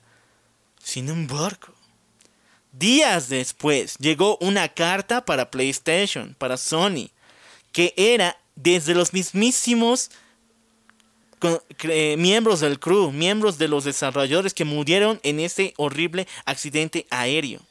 No solamente tenía sus nombres, tenía sus firmas originales impresas en ella, todo a mano, donde señalaban, PlayStation, tú eres horrible. No quieres mostrar nuestro juego porque quieres lavarte las manos de esa situación. Y temes manchar tu imagen en vez de hacerte responsable de que nosotros seamos olvidados. Así que aquí te lanzamos la contraseña. Está detrás de esta carta para que la publiques y muestres al mundo que nuestro trabajo vale la pena. Y sí, detrás de la carta se encontraba ni más ni menos que el código. PlayStation lo puso, pero vio que solamente había el 30% del juego y unos 4 mapas.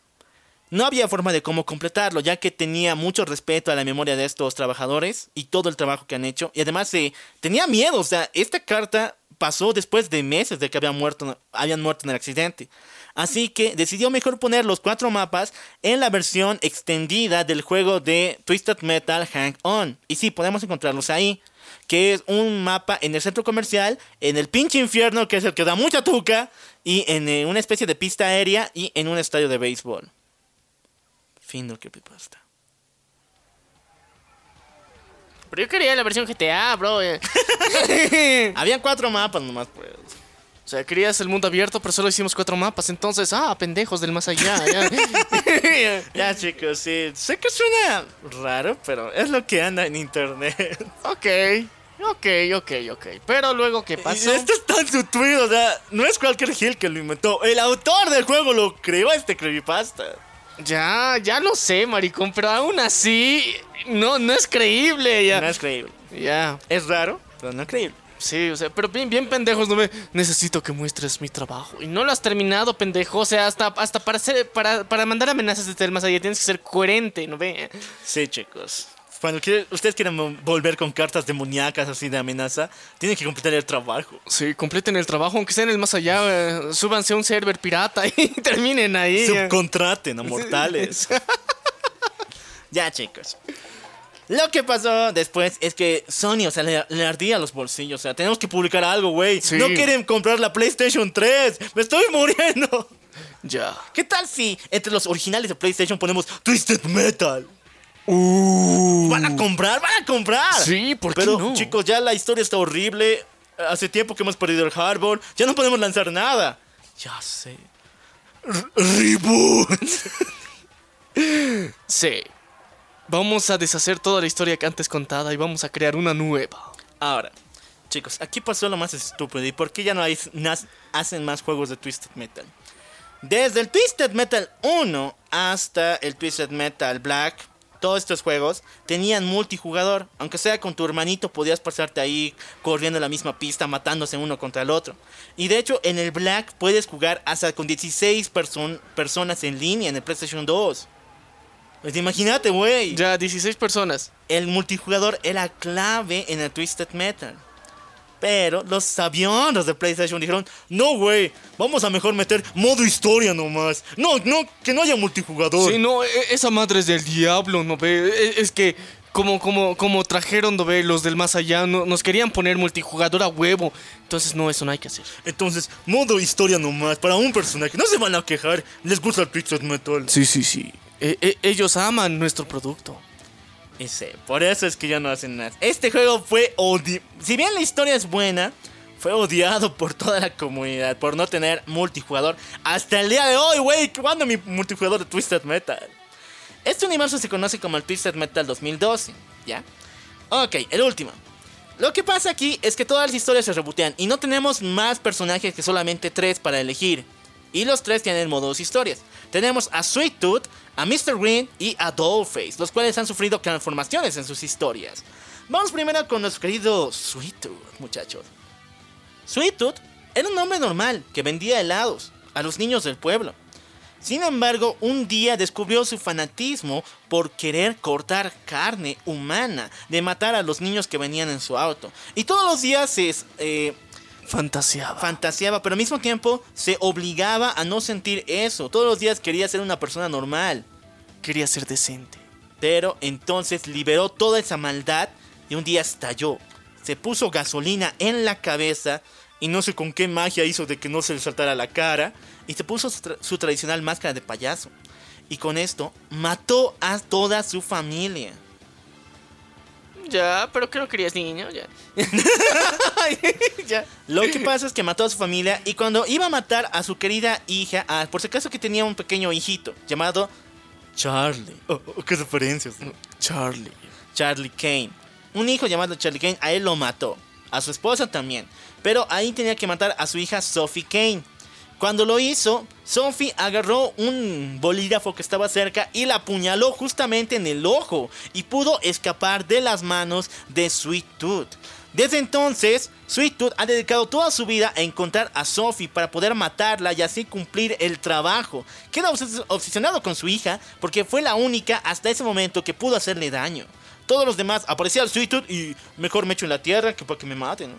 Ya, entonces, o sea, era el cazador perfecto. Mataba a todos los que se atrevieran en su camino. Ah, ok. El Twisted Metal en el 2002 es muy fácil. Solamente tienes que pasar tres pistas y te vas por el boss de nivel. Y en cada uno está bien relacionado, chicos. ¿Por qué razón? Tanto Sweet Tooth como eh, Mr. Green y Dollface tienen sus propios seguidores satanistas. Bien, bien feo. Sweet Tooth tiene a los payasos, a los clowns. Por otro lado, nuestro querido Mr. Green tiene a los Skulls, esos malditos caníbales de vuelta. ¿Te acuerdas, no? Sí, sí, sí, sí, sí, el, motociclista caníbal. Sí. Y Dollface tiene a las Dolls, que son una legión de mujeres feminazis que te vienen a chingar con máscaras de porcelana. Ya, ya, ya. O sea, cada uno, tiene, verdes, cada uno tiene a sus propios eh, seguidores. Ya. Entonces, lo que quiere Calypso, que es ahora un ser demoníaco otra vez, un hombre business, tiene su mega torre. Ya. Y alma Twisted Metal. Que por si acaso, en este mundo de 2012, Twisted Metal es real. O sea, ya no es leyenda urbana. Y todos los pueblos se organizan para ver esta mamada porque están muy acostumbrados a la violencia y que el diablo los maneje. Ya, ok, ok. Ya. Lo que hace es que nuestro querido Calypso hace que estas tres eh, facciones, estos tres grupos se peleen entre ellos. Así que en la final de Sweet Tooth nos enfrentamos con ni más ni menos que los hermanos Green, que son seguidores de Mr. Green y que vienen en unos, unos eh, osos monstruos gigantescos y su en una pequeña ciudad bien chiquita, donde su objetivo es aplastar cuantas casas haya y matar a Sweet Tooth. Ya, técnicamente es como decir la cacería de Sweet Tooth. Sí. Ahora, estos autos tienen armas por todas partes. Y lo más chingón es que tienen armaduras. Cuando tú les das hasta cierto porcentaje de vida, eh, los malditos arman un botón y se arman de más metal todavía, como una especie de armadura. Puta, qué genial. Es muy genial y es muy difícil vencer a estos malditos. Pero, ¿qué pasó después? Sweet Tooth vence a los hermanos Grimm, mata a todo el pueblo como le da la gana y se encuentra con Calypso, al cual le demanda: Calypso, quiero encontrarme con Sophie, quiero matarla, es la única persona que me queda en mi lista. Así que mándame ahora, maldito. Y así Calypso chasquea los dedos. Pero tan troll, como siempre. lo manda y cuando Sweet Tooth abre los ojos, porque estaba en una especie de oscuridad, se da de cuenta de que está en una tumba. Y a su lado hay un cadáver. Y sí, chicos, es el cadáver de Sophie. A ver, ¿qué pasó? Una vez que Sophie escapó de las manos de su padre por tanto sufrimiento y dolor, no pudo superarlo, de tal manera que decidió suicidarse unos meses después y lleva más de 12 años muerta. Por eso Sweet Tooth nunca la encontró. Ah. ¿Y apareció a su lado en el cementerio? Y ahora Sweet Tooth está condenado a morir porque el mismo fuego en su cabeza le está consumiendo porque está en un espacio completamente cerrado. Y Sweet Tooth muere junto con el cadáver de su hija. Sí, tiene sentido ya. Al fin. eh, Ok, pero ¿qué pasa después? Porque esta historia tiene continuación. ¿Se acuerdan de Charlie Kane, el hijo de Sweet Tooth? sí. Ok, este niño nos cuenta de que su padre no lo mató realmente. De hecho, lo obligó a ver cómo mataba a su madre. ¿Por qué razón? Sweet Tooth sabía de que esta locura demencial que tenía estaba siendo heredada. Y que su hijo también tenía estas tendencias. Y su hijo cuando vio cómo Sweet Tooth mataba a su propia madre, sentía mucho placer y mucho, mucho gozo. Le encantaba la muerte, al igual que su papá. Así que decidió dejarlo vivo para que él siguiera sus pasos. Y una vez que pasa todo eso del Twisted Metal, meses después, Charlie Kane viaja a la tumba de Sophie. Se entera de que ahí se encuentra el cadáver de su padre. Y ahí saca la máscara de payaso. Y con gasolina, otra vez a la clásica, se prende fuego en la cabeza y ha nacido un nuevo Sweet Tooth. 2.0, el Junior. El Junior, el Junior. Esta familia de locos, maldito. Vamos a ver otros locos. Vamos con Mr. Green, chicos. Mr. Green es un hombre muy atormentado. Que si bien es un caníbal, Sí. o sea, no se olviden que es caníbal. No se olviden que es caníbal, no humanicemos a un caníbal. sí. Igual pasó por cosas Es malas. que le gusta lo humano. Ya. Lo que pasa es que Green, eh, Mr. Green era. Tenías jun- vivía junto solo con su papá. Vivía solo con su papá. Su papá era un mecánico el cual siempre llevaba a partidos de béisbol para compartir juntos. Sin embargo, un día algo pasa. Una especie de fantasma aparece eh, detrás del auto de ambos, lo cual hace que su papá conduzca mal en una curva y el auto se volquee matando a su padre.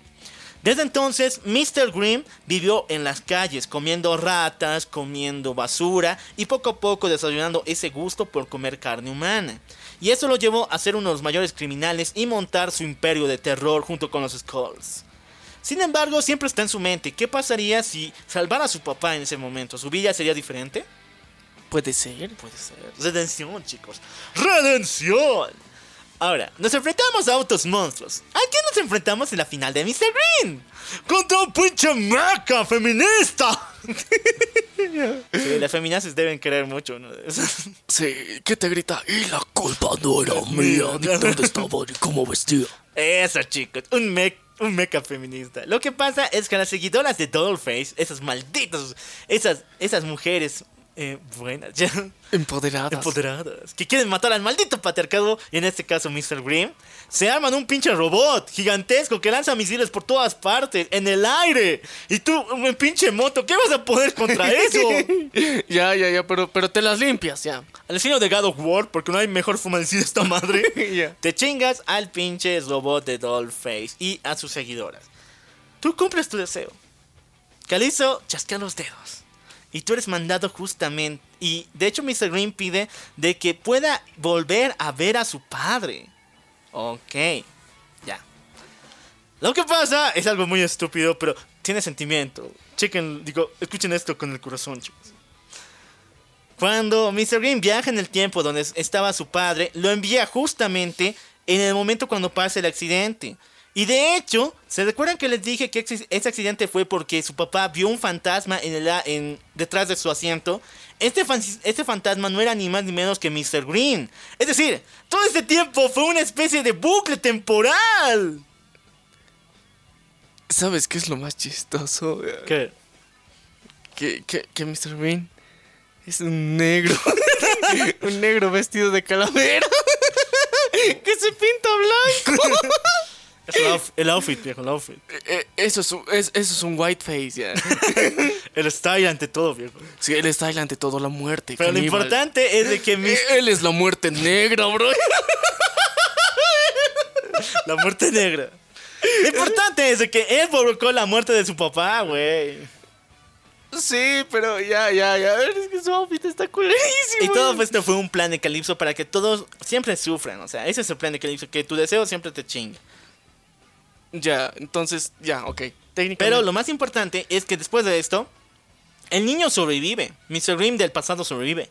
Sin embargo, en esa oportunidad algo cambia.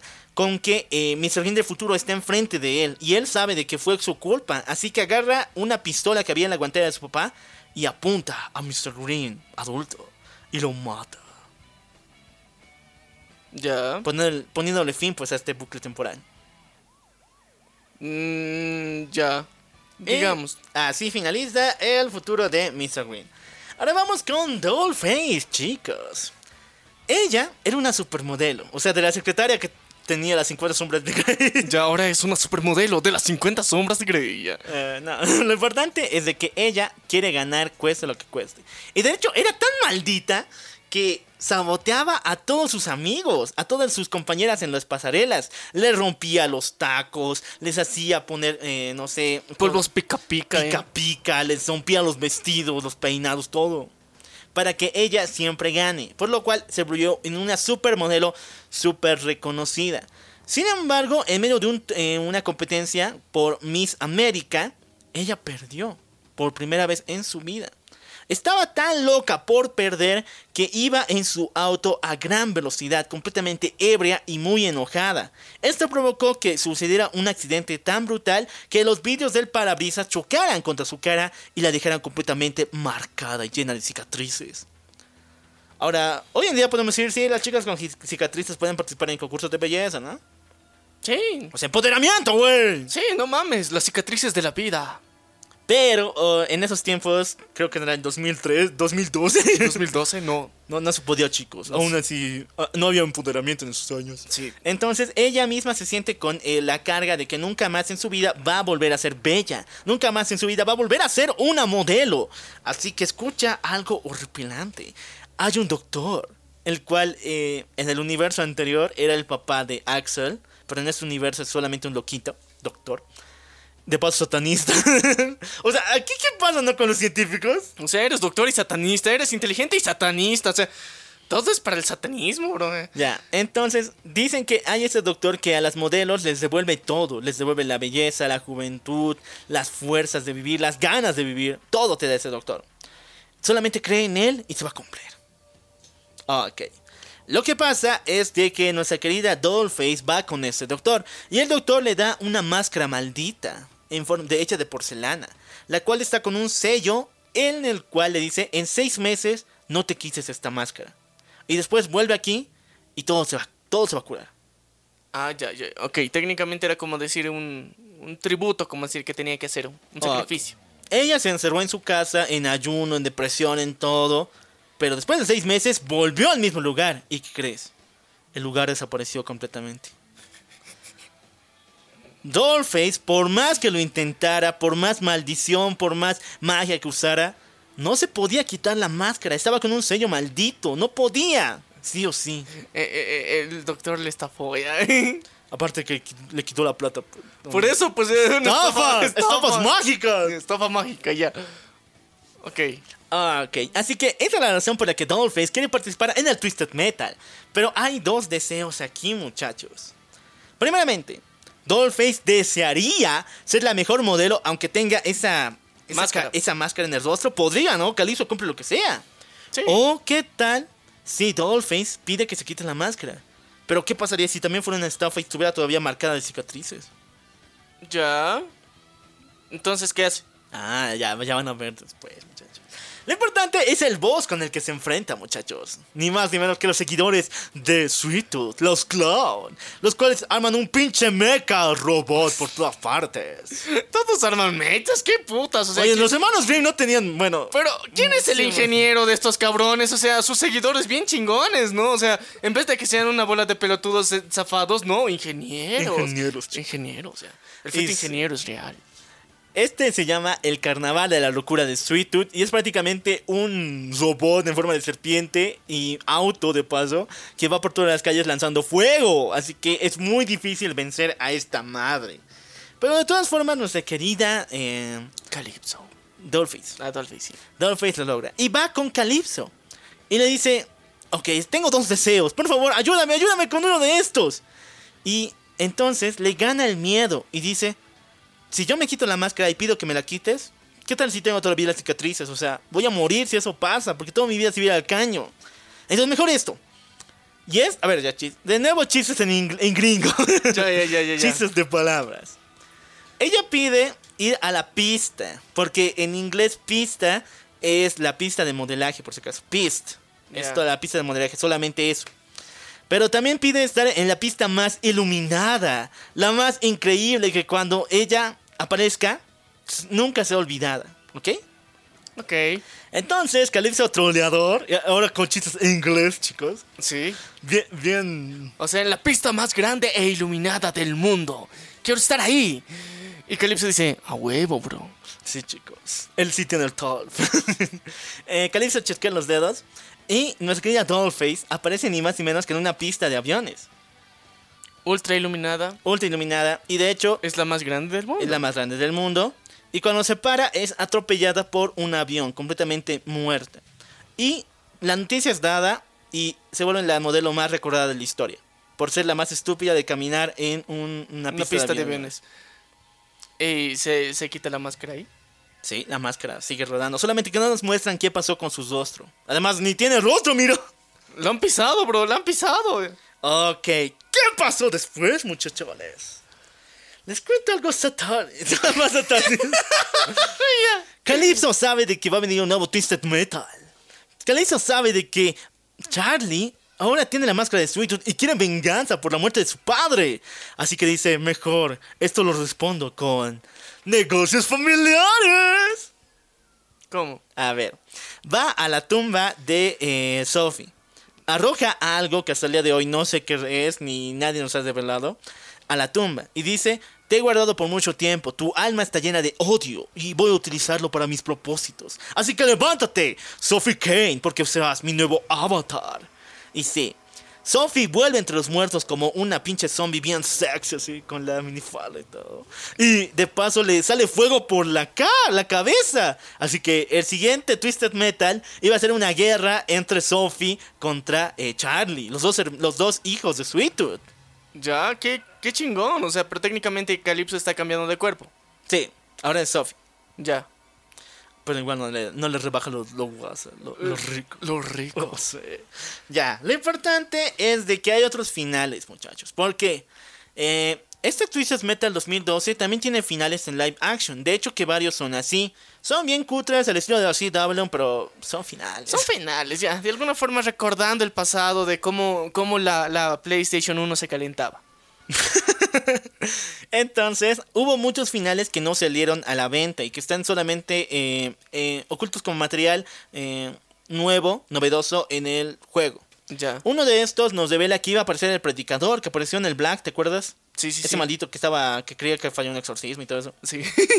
Entonces, él iba a aparecer y que todo el rato iba a estar en un manicomio señalando de que él sabía quién diablos era Calypso.